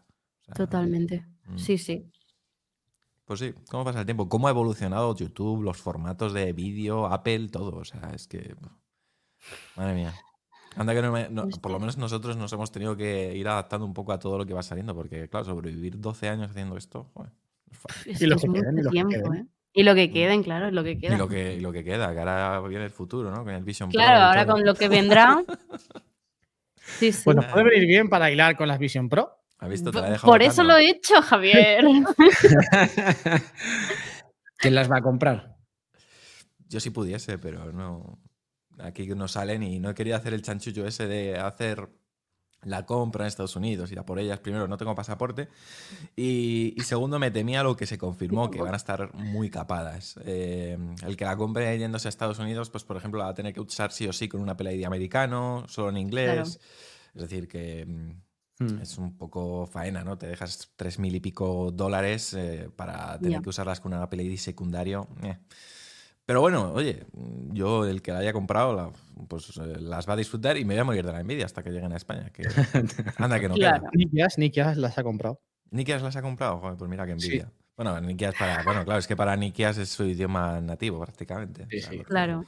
eh, él, pues, eh, quiero decir que está más que acostumbrado, pero por ejemplo aquí yo, pues no, no, no me vería usándolas. Eh, pero debo decir que, fíjate, el otro día estuve probando las Meta Quest 3. ¡Buah! ¡Qué maravilla! ¿Qué pasa? Ta- Mira, momento. Sí. Ayer hablé yo con, con Nikias y, y yo me estoy planteando cogerlas para, para enseñarlas en el canal. Pues David las tiene. Mira, ahí las está enseñando Javi. David las tiene, David Febrero, y, y el sábado estuvo aquí en casa, estuvimos haciendo un montón de demos y tal. Joder, están, son una pasada. Que ahora me ha creado ahí un mono de, de- de producto que Y a nivel de resolución, que es una cosa que me- como que me preocupa un poco. Full HD, pues se ve muy bien, ¿eh? De verdad. ¿Sí? Sí, sí, sí, sí. No llega obviamente a la resolución de. mm, de no, Full HD o 2K. Ostras, lo voy a comprobar. Pe- eh, pero no llega a la resolución del Vision Pro, que es 4K, pero. creo sí, pero es que 2K, ¿eh? a- aún no sabiendo, la- o sea, im- imaginándonos que no sabemos la resolución, que se ven bien, que como experiencia. Sí, sí, sí, sí, sí, sí, sí, sí, se ven muy bien, se ven fantástico. Yo estuve probando todo tipo de aplicaciones. Estuve probando de entretenimiento y tal, para ver, por ejemplo, series, pelis, vídeos de YouTube y tal, así como una pantalla de cine espectacular. estuve, probando un juego inmersivo de esto que te convierte la habitación como en una pecera y empiezas a ver ahí peces y todo. Sí, muy buena también. Y luego estuve probando eh, dos de trabajo eh, para teletrabajar, conectándolas al Mac. Una se llama Immersed y otra, y la otra Virtual Desktop o algo así, eh, que también era una pasada, porque conectas el Mac, descargas una app en el Mac, se conectan a las MetaQuest eh, y claro, trabajas como en un setup virtual. O sea, yo me acuerdo, claro, tenía un ordenador delante que no era el mío, pero un monitor donde veía yo mi MacBook. Yo miraba a la derecha, tenía un ventanal con un rascacielos de estos de Nueva York o sea, era espectacular, como trabajar en un escenario totalmente diferente, virtual, pero una pasada. Sí, sí. Y lo bueno es que, por ejemplo, en el caso de Immersed, eh, tiene la funcionalidad que te permite, por ejemplo, ver el teclado, tu teclado. Entonces, tú estás en tu entorno virtual, pero hay una franja cuadrada libre que eh, estás viendo lo que están grabando las cámaras del MetaQuest para que tú puedas ver tu teclado y teclear sin problema cuando estás trabajando con múltiples pantallas. Y eso está bien. El único pero que le he visto es que esa aplicación eh, de momento no está adaptada 100% a español. Entonces, por ejemplo, el teclado no es el teclado ah. con la ñ. Eh, porque te hace como una marca, o sea, te hace como marcas Em, iba a decir holográficas, pero bueno, no son holográficas, pero que te remarca, por ejemplo, encima del teclado las teclas. Entonces, claro, se confunde cuando llega el turno de la ñ. Entonces, bueno. Mm, vale, claro. no es óptimo, pero bueno, que es un producto de verdad que lo, probé el otro día y de verdad me encantó. Así que el que tenga un Vision Pro, pues ya ni, no, os quiero ni contar. Claro. Súper bien. Qué guay. Qué ganas de me estáis generando la necesidad. Ayer me, me, estuve hablando con Nikias y justo el mismo debate de conversación. Cómpralas, pruébalas, sácalas en el canal, no sé qué. Yo compraría las MetaQuest, David, porque te van a servir también ya un poco para adentrarte en este mundillo para el día que lleguen las Vision Pro, ya estar totalmente habituado a este tipo de producto. Eh, es verdad que si las compro va a ser para el análisis, porque mm, quiero ser un, una. Ah, vale, dices de comprarlas y. Claro, quiero ser un buen David y ya está bien, porque no puedo. Ya está bien, David. Sí, ya está bien. Tengo que hacerme responsable. Por cierto, eh, matiz para la gente que esté escuchando el podcast en diferido, Goyo Castañeda efectivamente me confirma, la resolución del MetaQuest 3 es 2K. O sea que es muy buena. Eh, eh, es Full HD en, la, en, las, en las MetaQuest 2 es Full HD, pero en la, en las mm, tres es 2K, o sea que se ve súper, súper bien, de verdad. Sí, señor. Pues vamos Qué guay, oye. Qué guay. El único pero que ahora mismo hay con las Vision Pro, que se está generando mucho debate sobre el tema de las apps que van a estar disponibles de, lanzamiento, ¿no? Porque hay algunas que ya han dicho que de entrada no estarán. Veas en Netflix, Spotify, YouTube. Que bueno, hmm. obviamente, pues no sé qué. Yo, por ejemplo, YouTube no creo que tarde nada en, estar ahí, mm. creo yo, ¿eh?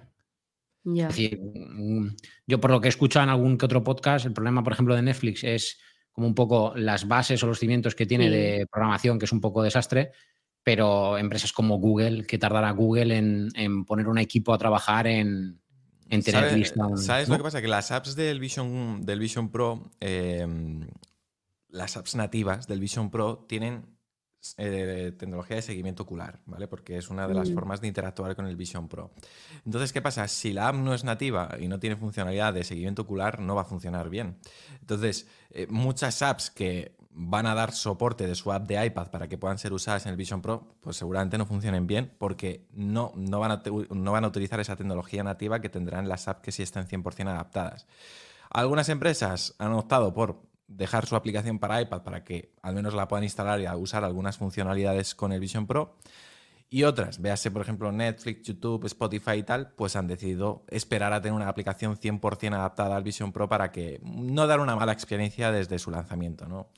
Ahora bien, está ese discurso que, por ejemplo, el otro día lo escuché a Apple Coding, que me parece de verdad que analizó muy bien la situación. Y luego también no hay que olvidar que casualmente son empresas con las que Apple ha tenido recientemente algún conflicto. Mm. Eh, sobre todo por las políticas del App Store, etc. Eh, con Google, por ejemplo, se está, se está peleando desde hace tiempo por eh, la política de los iMessage en los Estados Unidos, que siempre se han metido un poco en contra de que no liberen la compatibilidad de iMessage con, por ejemplo, los mensajes que tienen en Android. Mm, con Netflix tuvieron incluso que llegar a un acuerdo para que Netflix tuviese una comisión reducida de un 15% en los beneficios de la suscripción porque eh, ya te digo, acabaron muy, muy, muy mal, eh, Apple y ella. Eh, y bueno, Spotify acusa a Apple de que Apple Music es lo que hace Apple con Apple Music es prácticamente monopolio, es una posición dominante y también están ahí a la gresca. Entonces, yo creo que tampoco le. Desde el punto de vista de empresa, yo creo que tampoco le quieren hacer un favor a Apple. Dicen, pues te esperas. Y claro, le, van a hacer pupa, en el sentido de que, oye, pues son ausencias destacadas, que la gente que lo primero que hará, muchos que a lo mejor no están puestos a seguir canales como los nuestros, dirán, ah, pues voy a instalarme YouTube, y dirá, ostras, pero que YouTube no está, o voy a instalarme Netflix, ah, pero Netflix no está. A ver, existe la opción del navegador, de visualizar vídeo a través de Safari, pero bueno, todos sabemos que... Pero bueno, ahí se pierde la experiencia, se pierde mucha experiencia. ya. Es simplemente tener una pantalla más grande. Mm. Claro. No, y eh, por ejemplo, eh, no sé qué, qué, app, eh, no sé si era en Netflix o en, o en YouTube, pero que, por ejemplo, hay tecnologías de visualización que no va a soportar Safari, que por supuesto te pierdes al no tener la aplicación nativa. Eh, ahora mismo, por no, meter la peta, eh, por no meter la pata, prefiero no decirla, pero el otro día estaba preparando un guion y, leí efectivamente eso, ¿no? que no sé si era Netflix o YouTube, que una de las tecnologías que van a perder precisamente eh, es por no tener la, aplicación nativa, no sé si el audio espacial, el Dolby Vision, no sé, ya, no estoy seguro al 100%, pero lo óptimo es una aplicación nativa, como pasa, por ejemplo, con MetaQuest. Claro. Bueno, irán llegando, supongo. Sí, por supuesto. Sí, poco a poco. Lo bueno es que cuando lleguen a España ya estarán, seguro. Eso iba a decir, digo, es que al final, hasta que lleguen aquí, yo creo que habrán pasado tantas actualizaciones y todo que al final yo creo mm. que las aplicaciones ya irán llegando. Yo he inaugurado como, cualquier producto nuevo que sale. ¿Eh? ¿Eh? Nosotros que estamos cerca de Nikia las probaremos. Bueno, sí, pero me refiero a lo que decía Fer, de que sea pues de verdad que las puedas comprar aquí, que estén adaptadas a España, que Mm, todo ah, desde aquí.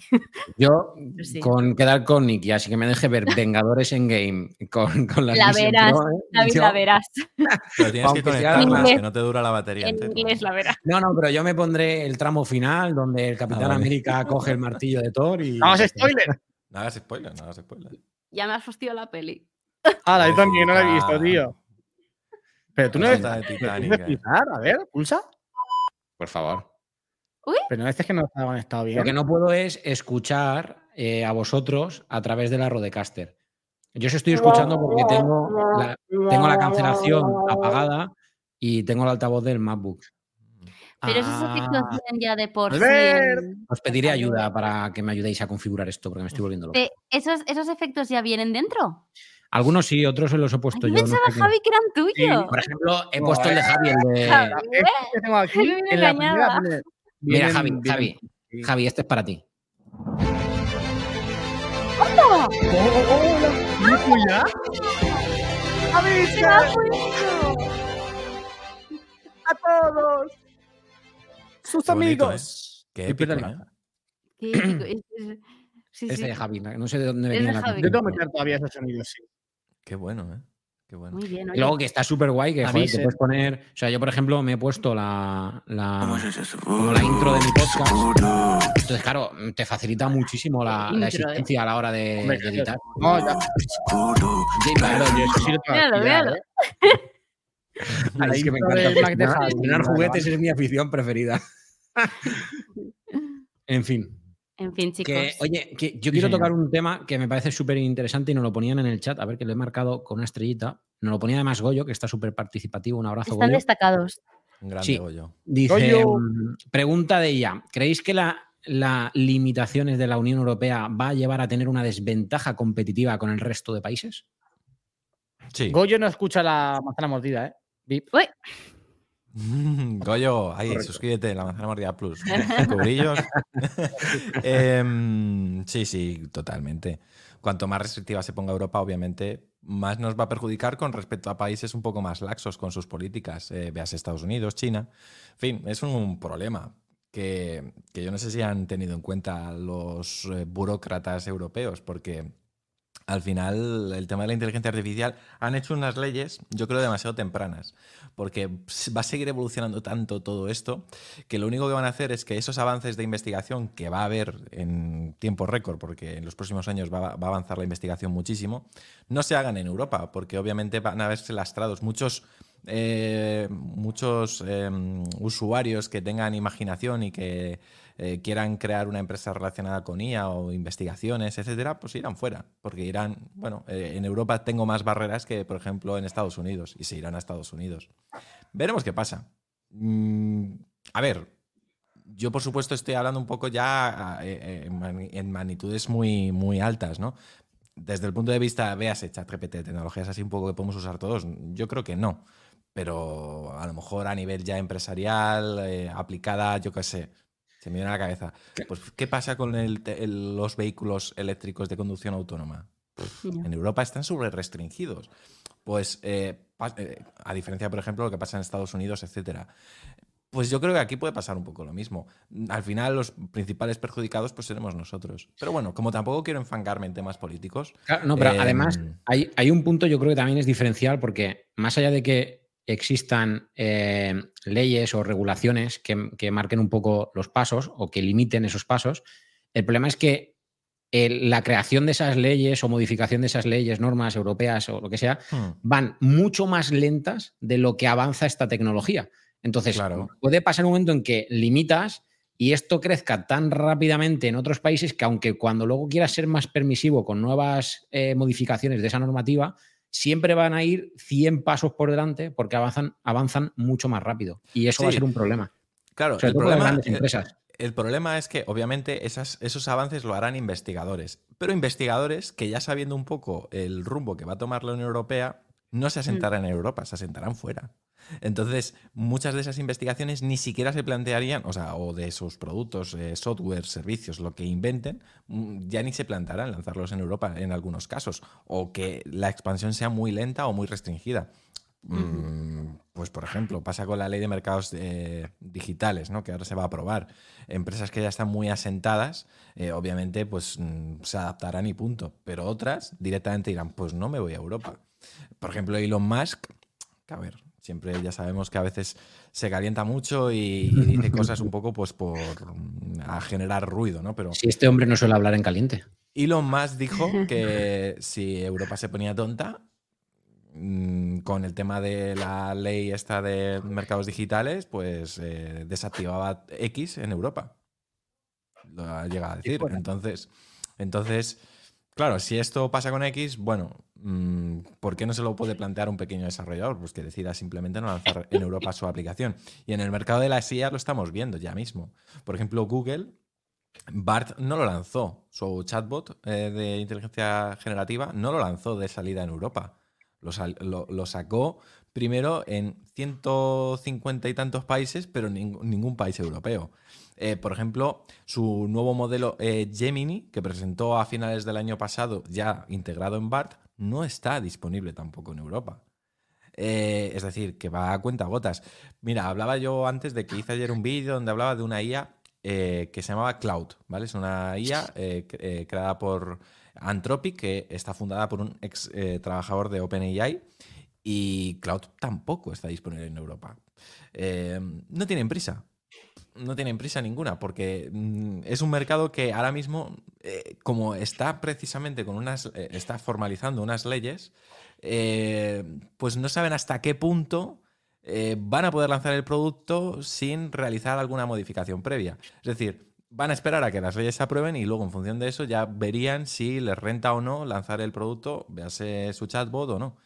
Así que mm, ya veremos a ver. Vaya chapa los estoy soltando, pero sí, es que esto da, da, para hablar muchísimo. Yo aquí me caliento mucho con el tema de,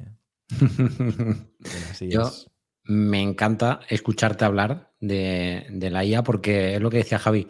Yo creo mm. que mm, tengo otro amigo que por temas de, de, trabajo está hiperpuesto también y sinceramente me da gusto escucharos hablar porque es como, cada vez que os escucho, cada vez que a lo mejor en la manzana en el podcast eh, habléis un poco más en detenimiento y no a lo mejor superficial, es como termino de, llego a casa de conducir porque siempre os escucho en el coche y digo, es que me apetece abrir, aunque sea chat GPT, y tener una conversación sin más, ¿sabes? Como te genera la gana de, probarlas, de utilizarlas. Pues fíjate, la IA más conversacional que conozco es Pi.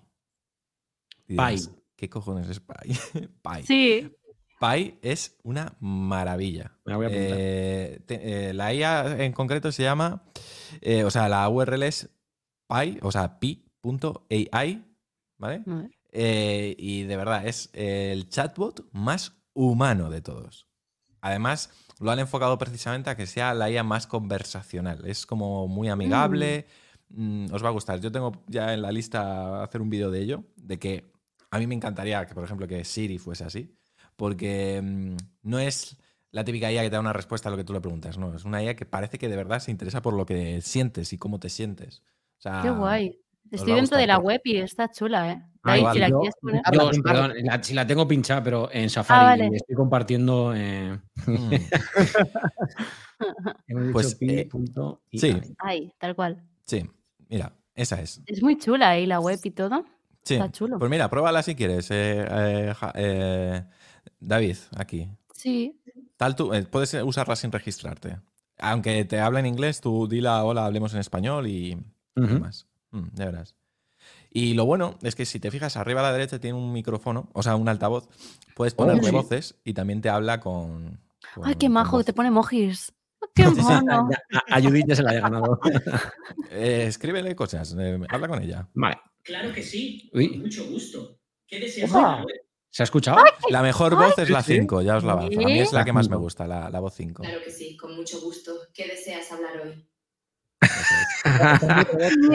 Qué fuerte. A ver, eh, ¿qué queréis preguntarle, equipo? ¿Qué tal tu día? ¿Cómo, cómo estás? ¿Cómo te encuentras? Sí. Háblame un poquito de ti. Por ejemplo. Muy bien, gracias por preguntar. Estoy contento de poder ayudarte hoy y cada día. ¿Cómo, estás, tú? Dile, pues grabando un podcast con unos amigos. Qué increíble. Mm. Sí, increíble. ¿eh? Ah, me, molesta un montón el cable. divertido y estimulante. ¿De qué tratará el podcast? Oye, tiene un toque picantón, ¿no? Es cosa mía. díselo, David, díselo. ¿De qué va a tratar? Dele, dele, Cuéntaselo, David. Raquel, cuidado. A ver, a ver qué te dice. Muchas gracias por el cumplido. Es muy amable por tu parte. Siempre trato de ser clara, amable y acogedora al hablar.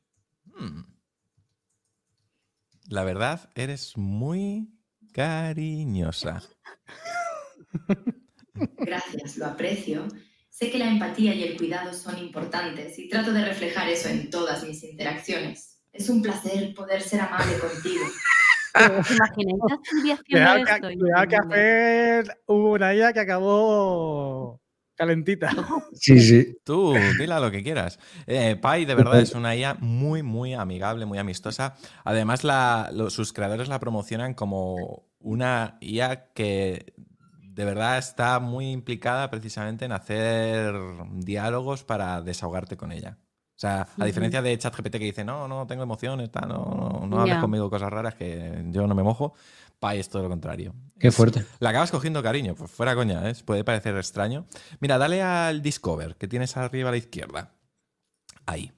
¿Ves? Ahí tienes diferentes modos de conversación que ellos ya te han creado. Tú puedes hacerlo como lo estás haciendo, ¿vale? Pero si tú te, ves predispuesto para hablar sobre algo en concreto, ellos ya te están dando ahí algunas eh, formas ya de introducir la conversación. Sí. Pero fijaos además las temáticas, o sea, sí, sí. Echadle un vistacillo, invito por supuesto a los siguientes del podcast. Qué bueno. Porque bueno, son esas perlas que están ocultas, pero hay muy buenas eh, opciones en el mercado. Pasa que siempre la gente se va a las mismas. Y decías tú, David, que a veces te da por hablar con alguien, con ChatGPT en el coche, habla con Pai. Te va, te va a dar más cariño que ChatGPT. Ya, como, y, como, la, como la saquen en formato app y la integren con CarPlay. Está en app ¿Eh? como salga en CarPlay ya vamos. Pi está, eh, está en aplicación para iPhone. En diciembre lanzaron la de Android, está en versión navegador. Y está también para WhatsApp. Puedes integrarla en WhatsApp. Sí. Oye, pues guay. Con WhatsApp Sí. puedo hablar a través de CarPlay. Pues mira, eh, pues con Pi entretenido. podrías hablar a través de WhatsApp. Eso es. Sí, sí. Qué bueno. Y lo único que no me gusta que en diciembre hicieron una actualización en la app de iPhone que rompieron la voz en español y hace ahora una voz con un acento un poco extraño. Pero, pero bueno, en la versión de navegador la voz está muy bien. Yo en iPhone la tengo desactivada la voz. Pero bueno, Qué que guay. funciona muy bien, de verdad. O sea que nada, me alegro de que os haya gustado la recomendación. Yo ya me lo estoy descargando. A mí me hablaron esta semana de... Además es gratuita, que no lo he dicho, es 100% gratuita. Mm. Eso está bien saberlo. Me hablaron de Perplexity. Bueno, otra maravilla. Buah. Yo tengo Perplexity Pro y de verdad mm, no hay cosa mejor que eso. O sea, es. Yo es que no uso Google ya, ¿eh?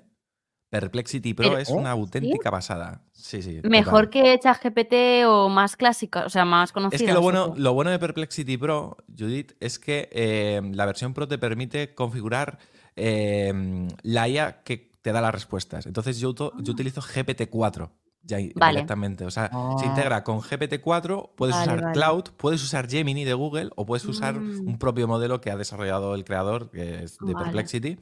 Pero yo, por ejemplo, lo tengo conectado con GPT-4 Claro. y todas las respuestas me las genera como si fuese el propio chat GPT. Lo bueno es que tiene una función llamada Copilot, eh, o copiloto, que eh, tiene ahí David traducido. Sí.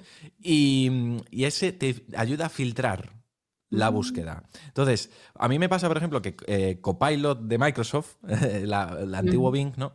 Eh, muchas veces me da datos erróneos, pero con, con, con Copilot no pasa. Mira, si, eh, no sé si yo puedo compartiros pantalla. Sí, Eh, creo David. que sí. Mirad, Sí. voy a compartiros yo Presentar. pantalla. Voy a darla a presentar y si queréis os enseño un poquito. A ver, eh, Perplexity, aquí ventana. Vale, ya eh, os estoy compartiendo. ¿La puedes pinchar o necesitas que la pinche? Ah, Sí, ¿tengo que que- pincharla yo o no? Espera, a mí no me deja. No, no te deja, pues te la, te la añado. Ahí la Ahí. Ay, está. ahora sí. Ahora Vale, sí. es- esto es la versión, bueno, estoy en modo oscuro, si queréis lo pongo en, modito, en modo claro. Pero em, lo bueno de Perplexity Pro, como decía, es que, bueno, ¿ves? Puedes elegir el modo de Mm. inteligencia. Modo por defecto, modo experimental, que es uno nuevo que están probando, GPT-4, Cloud 2.1 o Gemini Pro. Vale. Pues, por ejemplo, gracias a Perplexity Pro podríais utilizar el modelo de Cloud y de Gemini que no están disponibles en España. ¿Vale? Mm. Anda. Yo tengo el, el GPT-4 conectado, ¿vale? Entonces yo aquí en Home, pues yo ya podría aquí hacer una búsqueda concreta o interactuar como si fuese un chat, ¿vale? Aquí puedo elegir cómo quiero que se enfoque la búsqueda, si quiero que sea una búsqueda global o si quiero que sea solamente en papers académicos o que simplemente vaya a ser una interacción basada en texto guay. o computacional o solo que busque en YouTube o en discusiones de Reddit, en foros de Reddit, ¿vale? Yo le voy a poner, por ejemplo, una búsqueda global. ¿Y qué podría buscar, chicos? Decidme. Dame. mm, eh, no Vale, sé, espera. ¿Quién es? Judith. ¿Te imaginas? Al- ¿Qué? Bueno, a ver, espera, espera que lo escriba bien. Eh, dos puntitos. Así, Quítale ¿no, la Judith? H. Quítale la H. Sin la H de aquí, de Judith. Sí, mi Ah, nombre vale. no lleva H. Ahí está. Ah, vale, perdón, perdón. Le no, doy no, aquí, activo el copilot, ¿vale? Entonces entiende la pregunta, busca en la, busca en la web, Judith Well, Qué miedo. busca en ocho fuentes diferentes, el copilot intenta buscar, por ejemplo, YouTube, LinkedIn, doblaje. Yo aquí estoy descubriendo una faceta tuya. Aquí puedes ver las diferentes fuentes y el propio copilot que ha hecho, que tiene integrado Perplexity, ya te filtra la respuesta para que sea lo más exacta posible. Este copilot se lo quiere.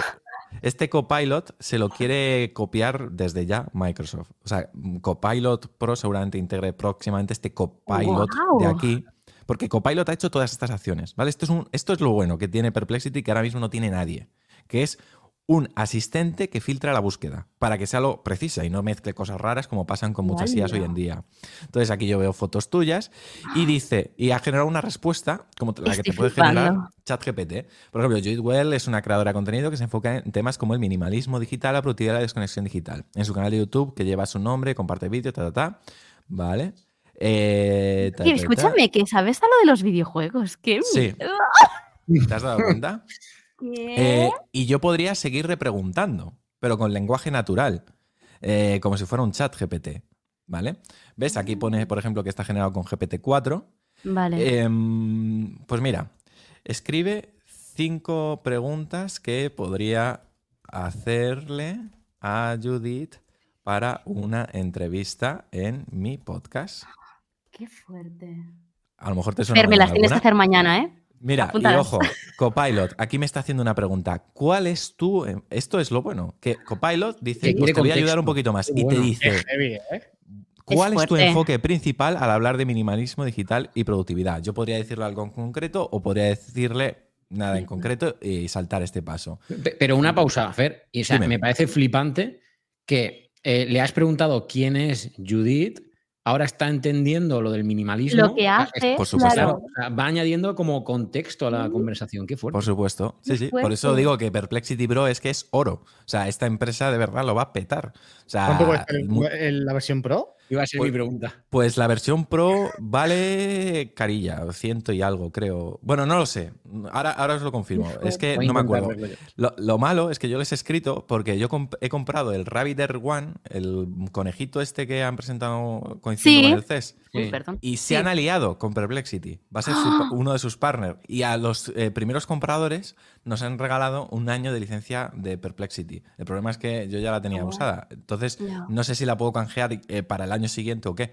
Pero de verdad es muy buena. Dime. Judith, por ejemplo, algo que pudiese poner aquí en enfoque personal o el enfoque principal. ¿Cuál es tu enfoque principal Em, al hablar de minimalismo digital y productividad? ¿Qué le podría preguntar? Mm, poner algo así como mm, lo que tengo en la bio, como tener un uso más consciente de tus dispositivos, algo así. Un uso más consciente de eh, tus dispositivos. Qué fuerte. Por ejemplo, Mira, enviar. Javier Delgado dice en el chat, pregúntale quién es la pareja de Judith Way para ver si lo sabe.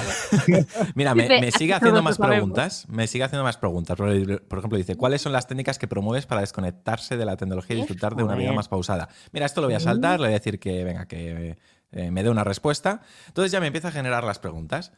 ¿Vale? Por ejemplo, Vale. ¿cómo definirías el minimalismo digital y por qué crees que es importante tener un uso más consciente de nuestros dispositivos? Como actriz de doblaje, por ejemplo, la 3 dice, ¿cómo equilibras tu tiempo entre esta profesión y la creación de contenido de YouTube sobre el minimalismo digital? Tal. ¿Qué consejos darías a alguien que se siente abrumado por la constante conexión digital y busca una vida más ¿Y? pausada o slow tech? Chicos, Perplexity Pro. ¿eh? Muy fuerte, chicos, esto, esto es muy fuerte. ¿eh? O sea, eh, me Yo juego lo que queráis a que hay gente en el chat que se está enterando de cosas ahora mismo viendo esta descripción. Oye, yo me alegro. Si, os- Fuerte. eh, si a la gente le está sirviendo para descubrir cositas, pues eh, de verdad, es una de estas joyas que tiene la IA que eh, de verdad merece que todo el mundo la pruebe y que les apoye porque mm, de verdad lo hacen súper bien.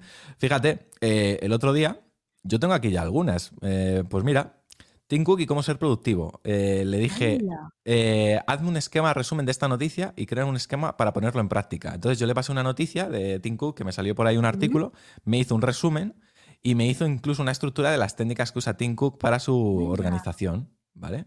Brutal. Sí. Bueno, esta es la que acabo de hacer. luego yo. Pero, eh, por ejemplo, di- diferencia entre GPT-4 y GPT-4 Turbo, ¿no? Pues aquí me lo explicó, eh, además consultando muchas fuentes, tal. David, Eh, ¿qué haces? Súper Poner bien. el. ¿Cómo? Digo, Lo está está cogiendo, lo está cogiendo, lo está cogiendo. No, no, no, estoy poniendo en el Está chat. pagando. Estaba, así, estaba haciendo algo por la comunidad para interrumpir a Fer, porque antes han preguntado el Ah, precio. vale. y Lo estaba Vale, poniendo en 20 comentarios. dólares para, al mes. A ver, para fijarlo o- en los obviamente- obviamente yo lo tengo más que amortizado, porque a mí no sabéis la vida que me está dando para mis vídeos de noticias de los viernes. Claro. O sea, Perplexity Pro, porque ya no solo me da la información, sino que incluso me escribe parte de los guiones. Porque al fin y al cabo, mucha de la información yo luego la moldeo. Yo le puedo decir, escríbeme un resumen con este tono. ¿no? Y ya me va, luego yo ya lo adapto un poco a mis expresiones. Oye, está muy guay. Y me ahorra mucho tiempo. Y Me fíjate, ya puestos a recomendar, os voy a recomendar otra. Y así os Ojo. recomiendo Pi, Perplexity, otra app de IA que os puede venir muy bien que yo la tengo en el Mac y es una maravilla. Eh, a ver, os voy a buscar la web primero. Eh, no quiero meter la pata. Vale. Se llama Super Whisper. No sé si la conocéis. Ni la he escuchado. No. Mm, Es esta. Me suena. Super Whisper. El No. dictado del iPhone o del Mac y tal. Ah, sí, sí. Me contactaron bien. el otro día. ¿Ah, sí? Pues esta app es de verdad una maravilla. Yo la tengo comprada. Hola. He comprado la licencia de por vida. Porque Sí. no sabéis lo bien que funciona. Os voy a Es que hacer yo no le vi utilidad. O sea, ¿es la que te lo envía por email?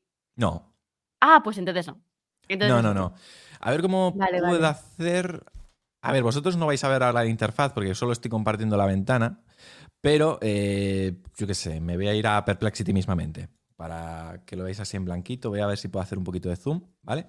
¿Cómo haces eso? Perdona, Fer. Comando más. Comando Simplemente. más. Pero a mí no- ah, Comando más y, y se amplía la es, ventana. es que a mí lo que me pasa es que como que se ajusta el texto luego y se Depende de la página. Es que hay Mm. algunas webs que se van adaptando, entonces no funciona bien. Ah, siempre Claro. pensaba que lo hacía mal. Vale, pues, Pues, eh, por ejemplo, ¿yo qué hago? Yo tengo un yo con Super Whisper instalado en mi Mac, yo podría usar, a ver, yo podría usar el dictado de Apple, ¿no? Que es el típico que sale aquí el micrófono y ya me va dictando en tiempo real todo, ¿no? El problema es que el dictado de Apple a veces no funciona tan bien, no dicta tan bien las expresiones, etc. Entonces, yo tengo Super Whisper que lo que me hace es lo siguiente. Yo activo con opción espacio Vale. me sale como una ventana flotante que ya me está escuchando lo que estoy diciendo y me está grabando. Es una grabación en la que vamos a ver qué tal eh, me escucha. Podría hacer una pausa, luego continuar. Podría seguir buscando. No se me para el dictado. Y cuando yo decida terminar, le doy a parar y me analiza lo que acaba de grabar. Yo os digo, yo os digo de verdad, mis vídeos de noticias y automáticamente lo pega. Pero fijaos, me sale como una ventana flotante que ya me está escuchando lo que estoy diciendo y me está grabando. Punto. Es una grabación en la que vamos a ver qué tal me escucha. Punto. Identifica la pausa. Podría hacer una pausa, coma, luego continuar. Podría seguir buscando, no se me para el dictado y cuando, bueno, aquí la mayúscula se la ha comido. Cuando yo decida terminar, le doy a parar. Flipas. Vamos a hacerlo mejor. Me voy a abrir, por ejemplo, el guion de noticias de este viernes, que ya lo estoy preparando. Pues yo, por ejemplo, voy a leerle algo. A ver, por ejemplo, vamos a ver, vamos a ver. Venga. Comienzo la grabación. Ay, mierda. Esta semana Apple lanzó iOS 17.3 junto con el resto de nuevas versiones de sus sistemas operativos. Precisamente subimos un vídeo para contaros todas las claves que debíais conocer sobre ellos. Lo que no pudimos contaros, porque lo subimos después, es que estas actualizaciones también corrigieron algunas vulnerabilidades que estaban siendo explotadas activamente, al menos una relacionada con WebKit si nos atenemos a lo que compartió Apple en su web de soporte. Vamos a ver. Vale, hace la escucha del audio que le he enviado. Y tachán, aquí está. Esta semana Apple lanzó iOS 17.3 junto con el resto de nuevas versiones de sus sistemas operativos. Precisamente subimos un vídeo para contaros todas las claves que debíais conocer sobre ellos. Lo que no, eh, lo que no pudimos contaros, toma, porque lo subimos después, es que estas actualizaciones también corrigieron algunas vulnerabilidades que estaban siendo explotadas activamente. Al menos una relacionada con WebKit, si nos atenemos a lo que compartió Apple en su web de soporte. Está perfecta Buah, qué guay. guion que podría haber tardado tres horas en escribir, pues tardo la mitad, porque narro. Incluso Claro. puedo hacer pausas. A mí Y esto el me dictado de Apple no te espera. El dictado de Apple, como te quedes así, hace pam y se va. Claro. Y, y tiene una, una ventaja también, y es que eh, ahorras tiempo, pero porque. Y luego, como que, como lo estás narrando tú, te va a quedar muy natural ese guion. Es que ¿sabes lo que pasa? Que esto, esto eh, Super Whisper utiliza Whisper, que es el modelo de, de- bueno, el modelo de escucha de audio, ¿vale? De, de audio de OpenAI. Porque OpenAI, además de. ChatGPT, tiene la tecnología de Whisper. Entonces, que es capaz, es capaz de interpretar lo que estás diciendo. Entonces, claro, por eso las transcripciones son tan precisas. Eh, incluso identifica las posibles pausas para poder añadirte el punto. Si lo, eh, incluso si es una pregunta, sabe identificar la pregunta para ponerte las interrogaciones. Claro. Es decir, que la IA es un mundo que, de verdad, si la sabes usar y la sabes implementar en tu flujo de trabajo, ¡buah! Ahí a mí me es muy práctica. Por ejemplo, yo os he enseñado dos de mis herramientas más usadas a diario. Perplexity y Super Whisper para Mm. buscar información, filtrarla y, per- y Super Whisper para escribir, más bien para dictar, que me parece incluso mejor que el dictado de, de Apple, claro. Buah. Sí, ya decía yo que cuando, decíamos lo de la IA, digo, Fer, yo creo que es de las personas que, bueno, seguro que más la implementan en el día a día y fijaros. espectacular. Sí, por eso estoy tan pesado con que Apple tiene que hacer muy bien las cosas ¿eh? este año, porque... Y no más tardar joder. de la WWDC. Sí, sí, sí, porque, mm, ojo, y ahora tengo mucha curiosidad por ver qué tal implementa mm, Bart, o sea, Google Bart en su asistente, en el Claro. asistente de Google. Qué fuerte. Sí, sí. Increíble. Nada, sí, es un mundo, por eso digo, pero yo, yo, de verdad, o sea, la, a nivel laboral, tal, Perplexity mm, es una maravilla. Eh, luego, eh, el Super Whisper también me parece una herramienta vital eh, para, Muy guapo, para escribir rápidamente guiones, tal, o cualquier cosa, o notas, o lo que sea. Y luego Pi, para a veces desahogarme, ¿eh? Debo reconocer que uso Pi a veces para pedirle consejos. Y da muy buenos consejos, ¿eh? Os lo aseguro. Me lo apunto. Y encima es gratis, es muy fuerte. Muy Sí. guay, Sí, sí. muy guay. Sí, señor, ¿eh? Yo voy a probar Perplexity Pro, ¿eh? Un mes. Pues, pues eh, decídmelo, chicos, porque de verdad os lo digo, os lo paso yo por tengo el. el botón caliente.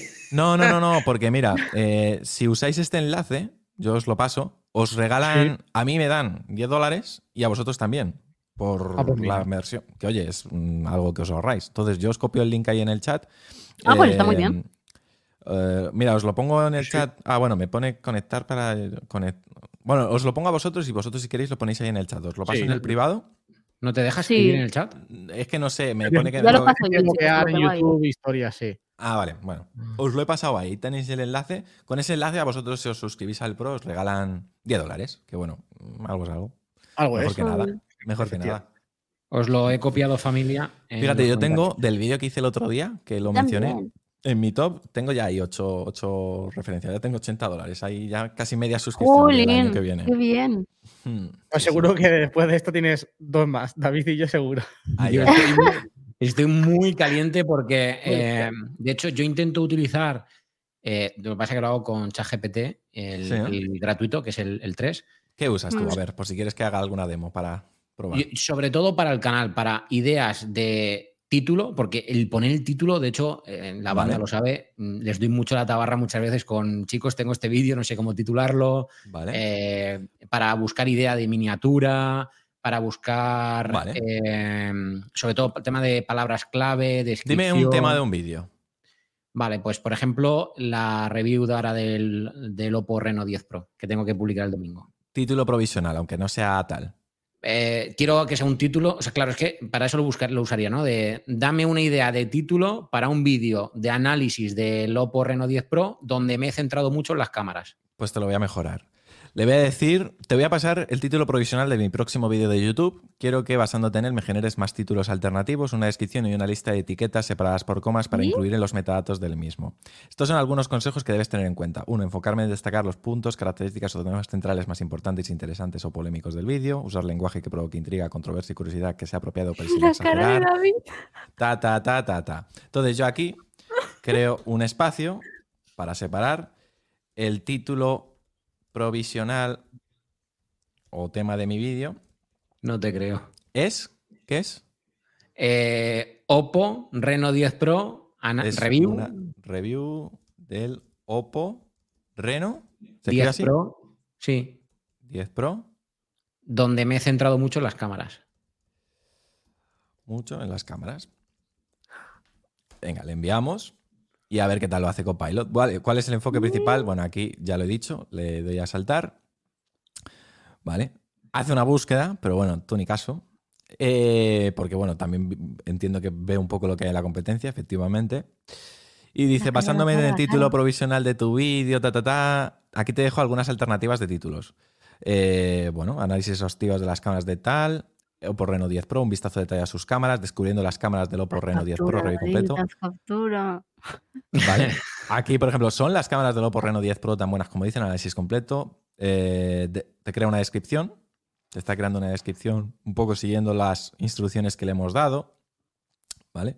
Aquí me está diciendo no olvides suscribirte a la manzana mordida para más contenido sobre Apple porque Perplexity lo puedes, pre- lo puedes personalizar para ti. Ahora os lo enseño. Estoy y luego flipando. unas posibles etiquetas.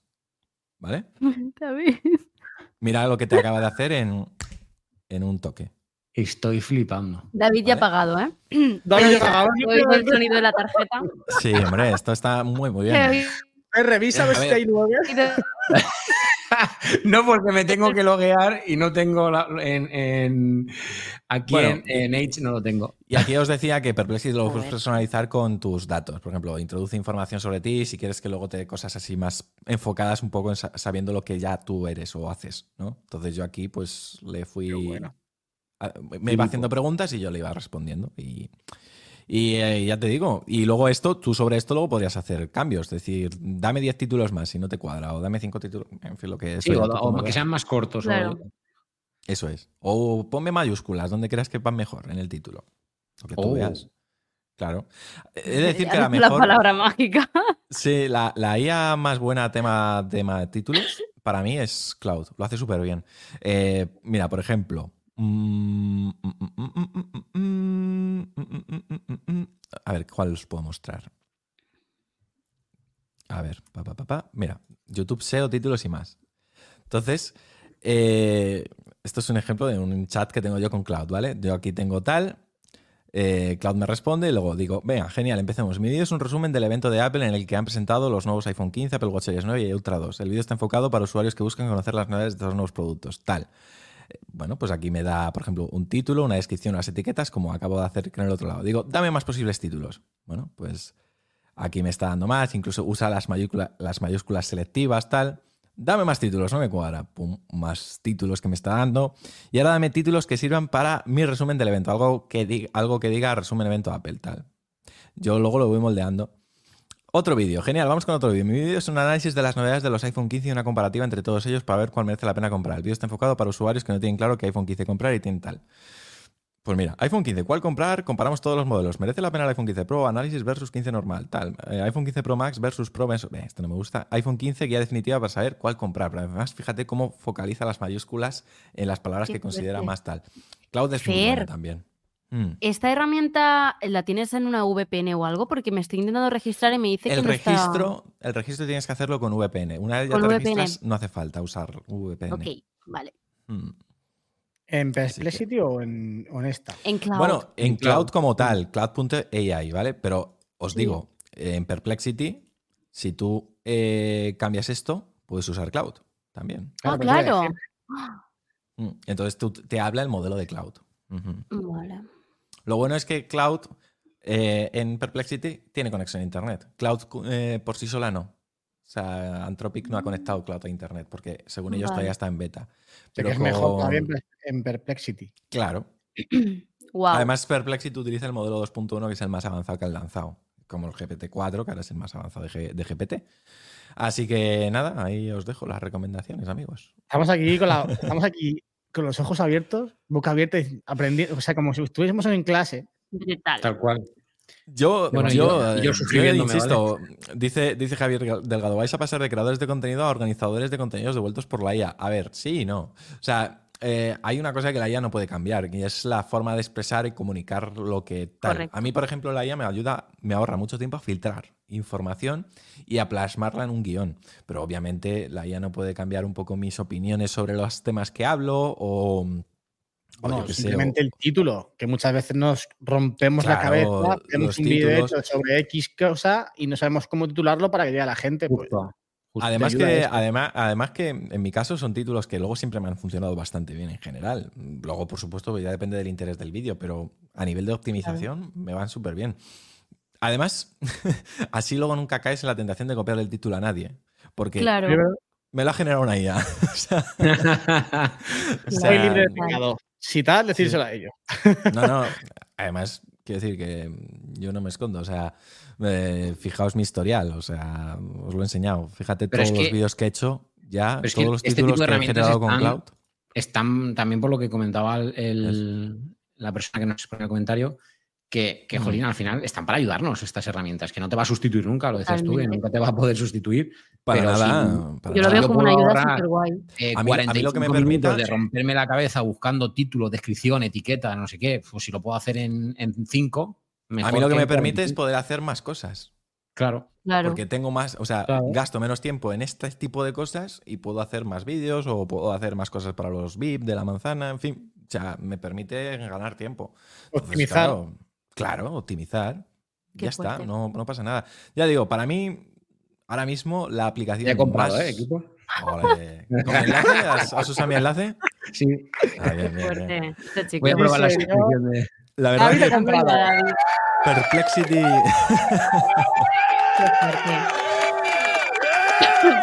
la que más os aconsejo es, con diferencia, es Perplexity. Yo, es más, la tengo ahí principal, la primera en mi iPhone. Ahí la veis. La primera con su iconita, además Fer. personalizada hoy. Si Mm. quieres promocionar alguna cosa mm, que se pueda comprar, hazlo ahora porque David está en caliente. Puedes aprovechar. Bueno, yo creo que con la inversión que No habrá hecho en. Perplexity, con, con la inversión que ha hecho en Perplexity, yo creo Eso que es verdad. Sí, Muy sí. bien, David. Estuve, estuve ahí probando a ver si probaba o no Copilot, pero no me termino de animar. Voy a esperar un poco. Porque ya pago el chat GPT Plus. De- Decía la suscripción a Copilot Pro, pero es que son 22 euros al mes. Es que, Yo estoy deseando a ver si mi empresa la implementa, porque nosotros usamos la suite de Microsoft. claro, eh, es que a- en mi caso full, no la uso. Y ojalá la implementen para hacernos la vida más, más sencilla. Lo bueno de Copilot Pro es que tienes GPT-4 Turbo ilimitado, que es la, la tecnología más avanzada de GPT-4, digamos, que tiene una ventana de contexto mayor, etcétera. Mm. Y claro, el malo, lo malo de ChatGPT es que estás limitado a usar GPT-4 a 40 mensajes, creo, cada tres horas. Entonces, a la que usas unos GPTs personalizados, a tomar por saco. Claro. Y además es que las combino. Esto os estoy estripando el vídeo de- que subí ayer, pero bueno, yo por ejemplo, una de las cosas que hago, tengo un GPT. Este te va a encantar, David, ya que te he visto así como para el tema de los títulos. Mirad, pinchadme, pinchadme un momento. David, deja el móvil. Mirad, yo tengo un GPT que es este, que es eh, eh, un especialista en analizar portadas y títulos, ¿vale? Entonces, voy a ampliar un poquito para que veáis mejor. Por ejemplo, eh, un vídeo que voy a subir este jueves de WhatsApp, ¿vale? Pues, por ejemplo, yo le di ya algunos títulos que me habían generado otras IAs y yo le dije, vale, pues los que más me han convencido han sido estos tres. Yo le expliqué de qué iba el vídeo y tal. Entonces me dio estos tres. Entonces yo dije, analízame estos títulos. ¿Y qué hace este GPT? Pues este GPT me hace lo siguiente. Me va título por título. Me dice, claridad, 8 de 10. Este título es claro y directo, indicando que el vídeo tratará sobre las características destacadas de WhatsApp. Compromiso, 7 de 10. Está atractivo para los usuarios interesados en actualizaciones de WhatsApp, tal, pero podría carecer del factor sorpresa o novedad. SEO, 8 de 10. Utiliza palabras clave relevantes, véase WhatsApp, tal, 2024, lo cual es bueno para la búsqueda. Vale, título 2. WhatsApp se renueva en 2024, transcripciones, personaliz- personalización y más, claridad 9 de 10, compromiso 8 de 10, SEO 9 de 10. Luego así es WhatsApp, iPad, canales, audios efímeros y mucho más, ta, ta, ta. Vale. Y luego dice, conclusión, todos tus títulos son fuertes, pero el tercero, así es WhatsApp en tal, parece ser el más efectivo. Ofrece una mezcla de claridad, poder de compromiso y optimización para SEO. Considera agregar algún elemento, tal. O sea, está muy bien. Está muy bien. Por ejemplo, a este del vídeo que he subido hoy. Pues igual. Mm, es más, me he quedado con este al final. S24 Ultra versus iPhone 15 Pro Max. La cámara del Samsung es un desastre. Tal. Pues ha entendido. Pues, po- potencial de enganche 9 de 10. La palabra desastre es fuerte y atrae la atención. Promete revelar problemas significativos, lo que puede generar curiosidad. Y me da la conclusión. Y luego le digo, ¿cómo debería ser la miniatura? ¿No? Que te comías la cabeza también el tema de la miniatura, tal. Pues me da algunos consejos. Incluso yo, que pongo textos en las miniaturas, a veces le pregunto por los textos. Le digo, ¿qué texto crees que puede tirar mejor? Eh, no sé si en este lo, lo puse. No. Eh, curso, no, esto es un curso, esto es chat voice, no. No, la verdad que ahora mismo no te sé decir eso de los textos, pero, pero está muy bien. Yo este le uso bastante, este. Y de verdad, mm, combinado con Perplexity Pro, Cloud o lo que sea, te puede ayudar a tomar una decisión con respecto a los títulos. Sí, señor. ¡Hala! Bueno, Masterclass. chicos. Justo. Muy bien. Nada, Qué me habéis fuerte. invitado para hablar de IA también, pues bueno, yo os comparto mis cosas yo, de IA. yo me quedo embobado. A mí me, o sea, me, me encanta escuchar, de verdad. O sea, No, no, que- es que la ves útil. Mm. A Sí, mí me pasa sí. que si veo a alguien que lo hace ya con la IA, pues sí que la veo, pero de entrada es como que digo, vale, ¿cómo la uso? ¿Por dónde yo? empiezo? Claro. Efectivamente. Como con Notion, ¿no? Entras y, vale, ¿y ahora qué hago yo? ¿Cómo la puedo implementar en mi día a día? Claro, yo por ejemplo, perdona, que os estoy mareando con tanto compartir pantalla. Yo por ejemplo en Notion, eh, ta, ta, ta, ta, ta. mira, comparto un momentito. Eh, yo en Notion tengo una, un proyecto que es solo prompts para IA.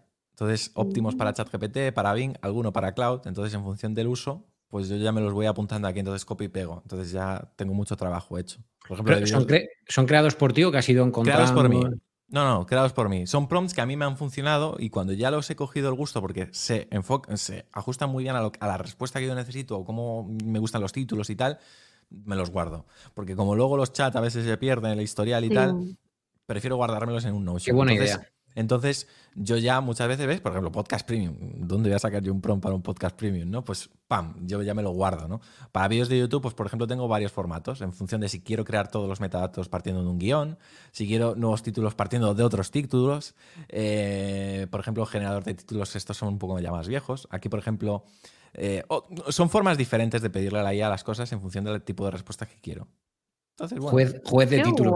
Juez de títulos. Este con Copilot funciona muy bien, porque además lo que hace es una búsqueda en Internet de títulos que ya están subidos, entonces te dice, ojo, que ya hay un título muy parecido, tal. Em, es, está bien, ya te digo. O sea, yo os aconsejo que os creéis un proyectito así, os vayáis metiendo ahí esas cosillas, porque Qué guay. luego te ahorran mucho tiempo. ¿Sabes? porque yo mira lo que he hecho para hacerle la demo en Perplexity Pro a, a David con el tema de los títulos. He cogido un prompt que yo tengo aquí guardado óptimo para Bing y lo he metido en Perplexity y ha funcionado igual de bien. Mm. Qué guay. Sí, sí. Qué fuerte. Yo a partir de ahora la voy a intentar, me voy a esforzar en implementarla más porque mm, al final mi vida va con el tiempo contadísimo y es verdad que muchas veces pierdo una de tiempo en, sobre todo también porque mm, yo no tengo una creatividad brutal para estas cosas, Hmm. Entonces, pierdo tanto tiempo en encontrar el título muchas veces que es, que es como no tiene sentido es que no es fácil, a lo mejor 20 minutos, perdón, he dado un golpe al hmm. micro, 20 minutos en buscar un título. Es que no tiene ningún sentido. Son 20 minutos que sí, en 20 minutos yo soy capaz de crear una escaleta para otro vídeo. Que es, que no es fácil. no, es, fácil, no es fácil los metadatos, que es muy importante. Y yo a veces le damos mucha vuelta y es que es muy importante al fin y al cabo. Es por donde entra la gente primero, antes de ver si el vídeo es bueno o no. Sí, porque al final es lo que decimos siempre, Google es buscador también. Entonces es mm. importante que, la gente te encuentre por lo que busque y luego que le llames la atención con la miniatura para que finalmente el cómputo pues quiera haga, provoque que clique sobre el vídeo. Sí. Mm. Anda que no ha cambiado YouTube de antes a ahora. O sea, antes podías subir un vídeo sin preocuparte tanto, tanto por la miniatura, por el título. Cuando yo empecé me refiero. Y ahora es vital porque ya hay mucha, mucha cantidad de contenido en Internet y ha, tenido que adaptar YouTube, por supuesto, el algoritmo para, para que esto funcione, porque no funcionaría igual. O sea, YouTube no sería YouTube si funcionase igual que cuando empezó. El algoritmo, me refiero. Antes tú subías un vídeo y tu masa de suscriptores tenía mucha relevancia. Ahora realmente el principal tráfico, por ejemplo, nuestro principal fuente de tráfico no es de nuestros suscriptores, es de las fuentes de exploración. Porque es lo que se lleva ahora el tráfico que viene de las recomendaciones y tal. Sí, sí. ¿Qué mundo este? Pues sí. Pongo en plan abuelo cebolleta aquí ya. es que los del 91 somos así, ¿eh? Sí. Jolín, pues, oye, ¿qué, masterclass. Yo estoy flipando. Oye, sí, increíble. No, no, yo, fija, yo fijaros que hablo y llevo callado observando, escuchando. Nunca había escuchado yo, nunca había visto a Javi tan, tan callado. No, tan, callado. Por el bien de la banda, para que Javi esté callado, yo voto a que Fer venga una vez al trimestre. Eh, una, masterclass. una masterclass. Aunque sea sin directos. Sí, sí, sí, estaría guapísimo. Masterclass. Yo encantado, yo me lo paso muy bien, ya veis. Voy preparando la tarjeta dorada. yo encantado de venir y compartir cosillas que vaya ahí descubriendo. Sí, sí, por supuesto. Oye, y Fer, así también por cambiar de, tema, ir preparando el, cierre del pod para que nos haga. Sí, chicos. Em, propósitos para este 2024, ideas, qué va a ser de la manzana este 24, de Fer. Pues si te soy sincero, es un año en el que no me he propuesto, a diferencia de otros que me propuse un montón de cosas y dije, este año tal. Este año estoy mm, con la cabeza bastante más tranquila, con menos objetivos eh, marcados. No me quiero meter presión. Quiero tener un año tranquilo, principalmente, porque el año 2023 para mí fue un año de muchos cambios eh, personales y también con algún susto con Fabi, que, por Dios, mm. Pero mm, espero poder hacer todo lo que nos propusimos en 2023 que no pudimos hacer. Poder generar más contenido en formato corto que ya le estamos empezando a meter mano desde hace una semana. Eh, poder eh, hacer mayor el catálogo de cursos que tenemos en la Manzana Morida Plus, sobre todo. Eh, y luego en YouTube, pues te iba a decir, llegar a tal. No, es que en YouTube ya tenemos lo que tenemos. O sea, yo con YouTube quedarme como estoy ya me siento muy satisfecho. O sea, hemos llegado ya, superado el millón de suscripciones, entonces, ¿qué más? O sea, de YouTube vivimos bien, eh, creamos el contenido que nos gusta hacer. Pues ya está, que esté todo tranquilo, de verdad. Llega ya un punto que en la manzana mordida yo, yo no tengo ya esa ambición de decir, ¡guau! 10 millones, 5 millones, tal. No. eh, poder seguir haciendo lo que estoy haciendo ya me parece un privilegio. Entonces, que todo siga así. Totalmente, qué guay. Mm, Sí, sí. Oye, y, y, mm, luego te voy a pedir, mm, podemos ver a... Yo me muero de ganas de ver a Golfito. Pues es que está Irene por ahí fuera con él, os enseño Ah. el. Porque sabes lo que pasa, que en cuanto le coja ahora se va a poner contento el pobre y se va a mear, porque no controla todavía. sí, sí, sí, pero está, está para comérselo. Mira, esta está foto, el- preciosísimo. El, Madre otro día, ¿Qué cosa? el otro día ahí dormidito, ahí. Qué mono. Sí, mira, eh, esto fue a- a- este, este lunes que le dimos su primer baño, ahí con... Hice una foto. Oh, ay, ay, ay, ay, por favor. sí, está, está para, para comérselo. Me encanta. Eh, Qué mono. A ver, eh, tengo algún vídeo seguro. Mira, el otro día que estuvo con su hermana, que vino a verla a casa, su hermanita. Golfo ¡Ay, es el que no tiene el collar, ¿vale? La, la- la hermana es la del collar amarillo. Me Vale, pues, muero.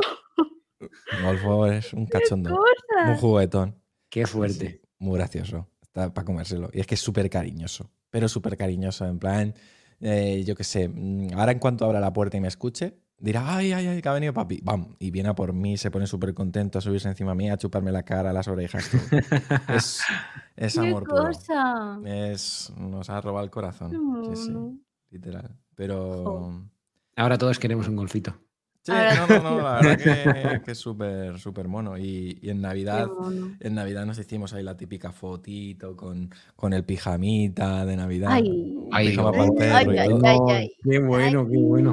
Y luego la típica fotito, ¿no? De ahí dándole el besito al, al perrete. qué Ah, esa la he visto yo, esa la subiste a redes, ¿no? Sí, creo que sí. Ahí está. Sí, esa me suena a mí también. Esa me ¿eh? suena de Sí, qué mono. y nada, Bueno, la verdad que chicos. nos ha dado mucha alegría. Sí, sí. Vamos a ir despidiendo el podcast, ¿no? Y el podcast. Me, me mira Albert desde, el- desde ahí diciendo ya, ¿no? A ver, Javi sí, a- la a- pregunta a- ya seguro que también, ¿eh? pues Javi, Javi, retoma los mandos. dale. Sí, no, pues nada, eh, una semana más. Eh, bueno, en esta ocasión, una vez más, Fer, muchas gracias por pasarte por Un la placer. banda. Hoy ha sido, est- estamos aquí como alumnos, eh, aprendiendo, ojos abiertos, No, no, no. oídos bien Pues- abiertos también. Pues qué alegría, me, me- de verdad me da mucho gusto que os haya gustado mi participación, que os haya ayudado, Muchísimo. por supuestísimo, claro que sí. Seguro que la próxima vez que vengas, algo del podcast igual está generado por la IA. Alguna pregunta, algún tema. Probablemente. ¿Quién sabe? Bueno, pues Probablemente. tenía- Yo creo que. Bueno, a ver, depende. Si de verdad viene una vez al trimestre, a lo mejor no. Claro, claro, es lo que iba- estaba pensando, digo, bueno, depende un Bueno, poco del momento en el que me queráis volver a invitar.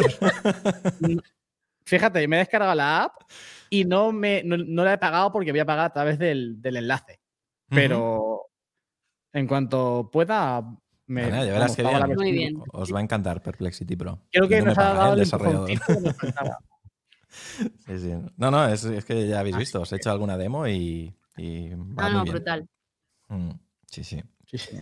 Yo ya no uso Google, os lo digo. Fuera. Yo me, la he puesto hasta en favoritos ya.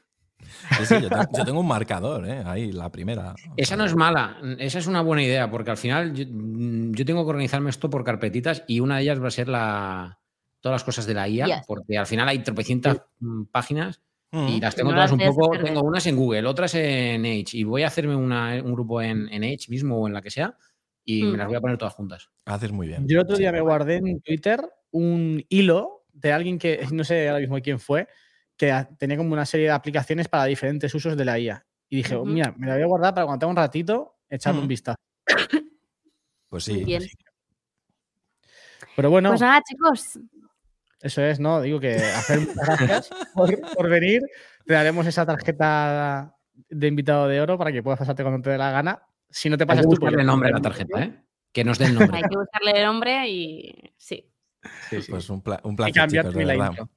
Muchísimas, muchísimas gracias por la invitación. Me lo he pasado muy, muy bien y, y nada, espero veros muy pronto de nuevo. Sí, a mí seguro. A ti en unas horas. En unas horas. En unas horas nos volvemos a ver. pues. Sí, sí.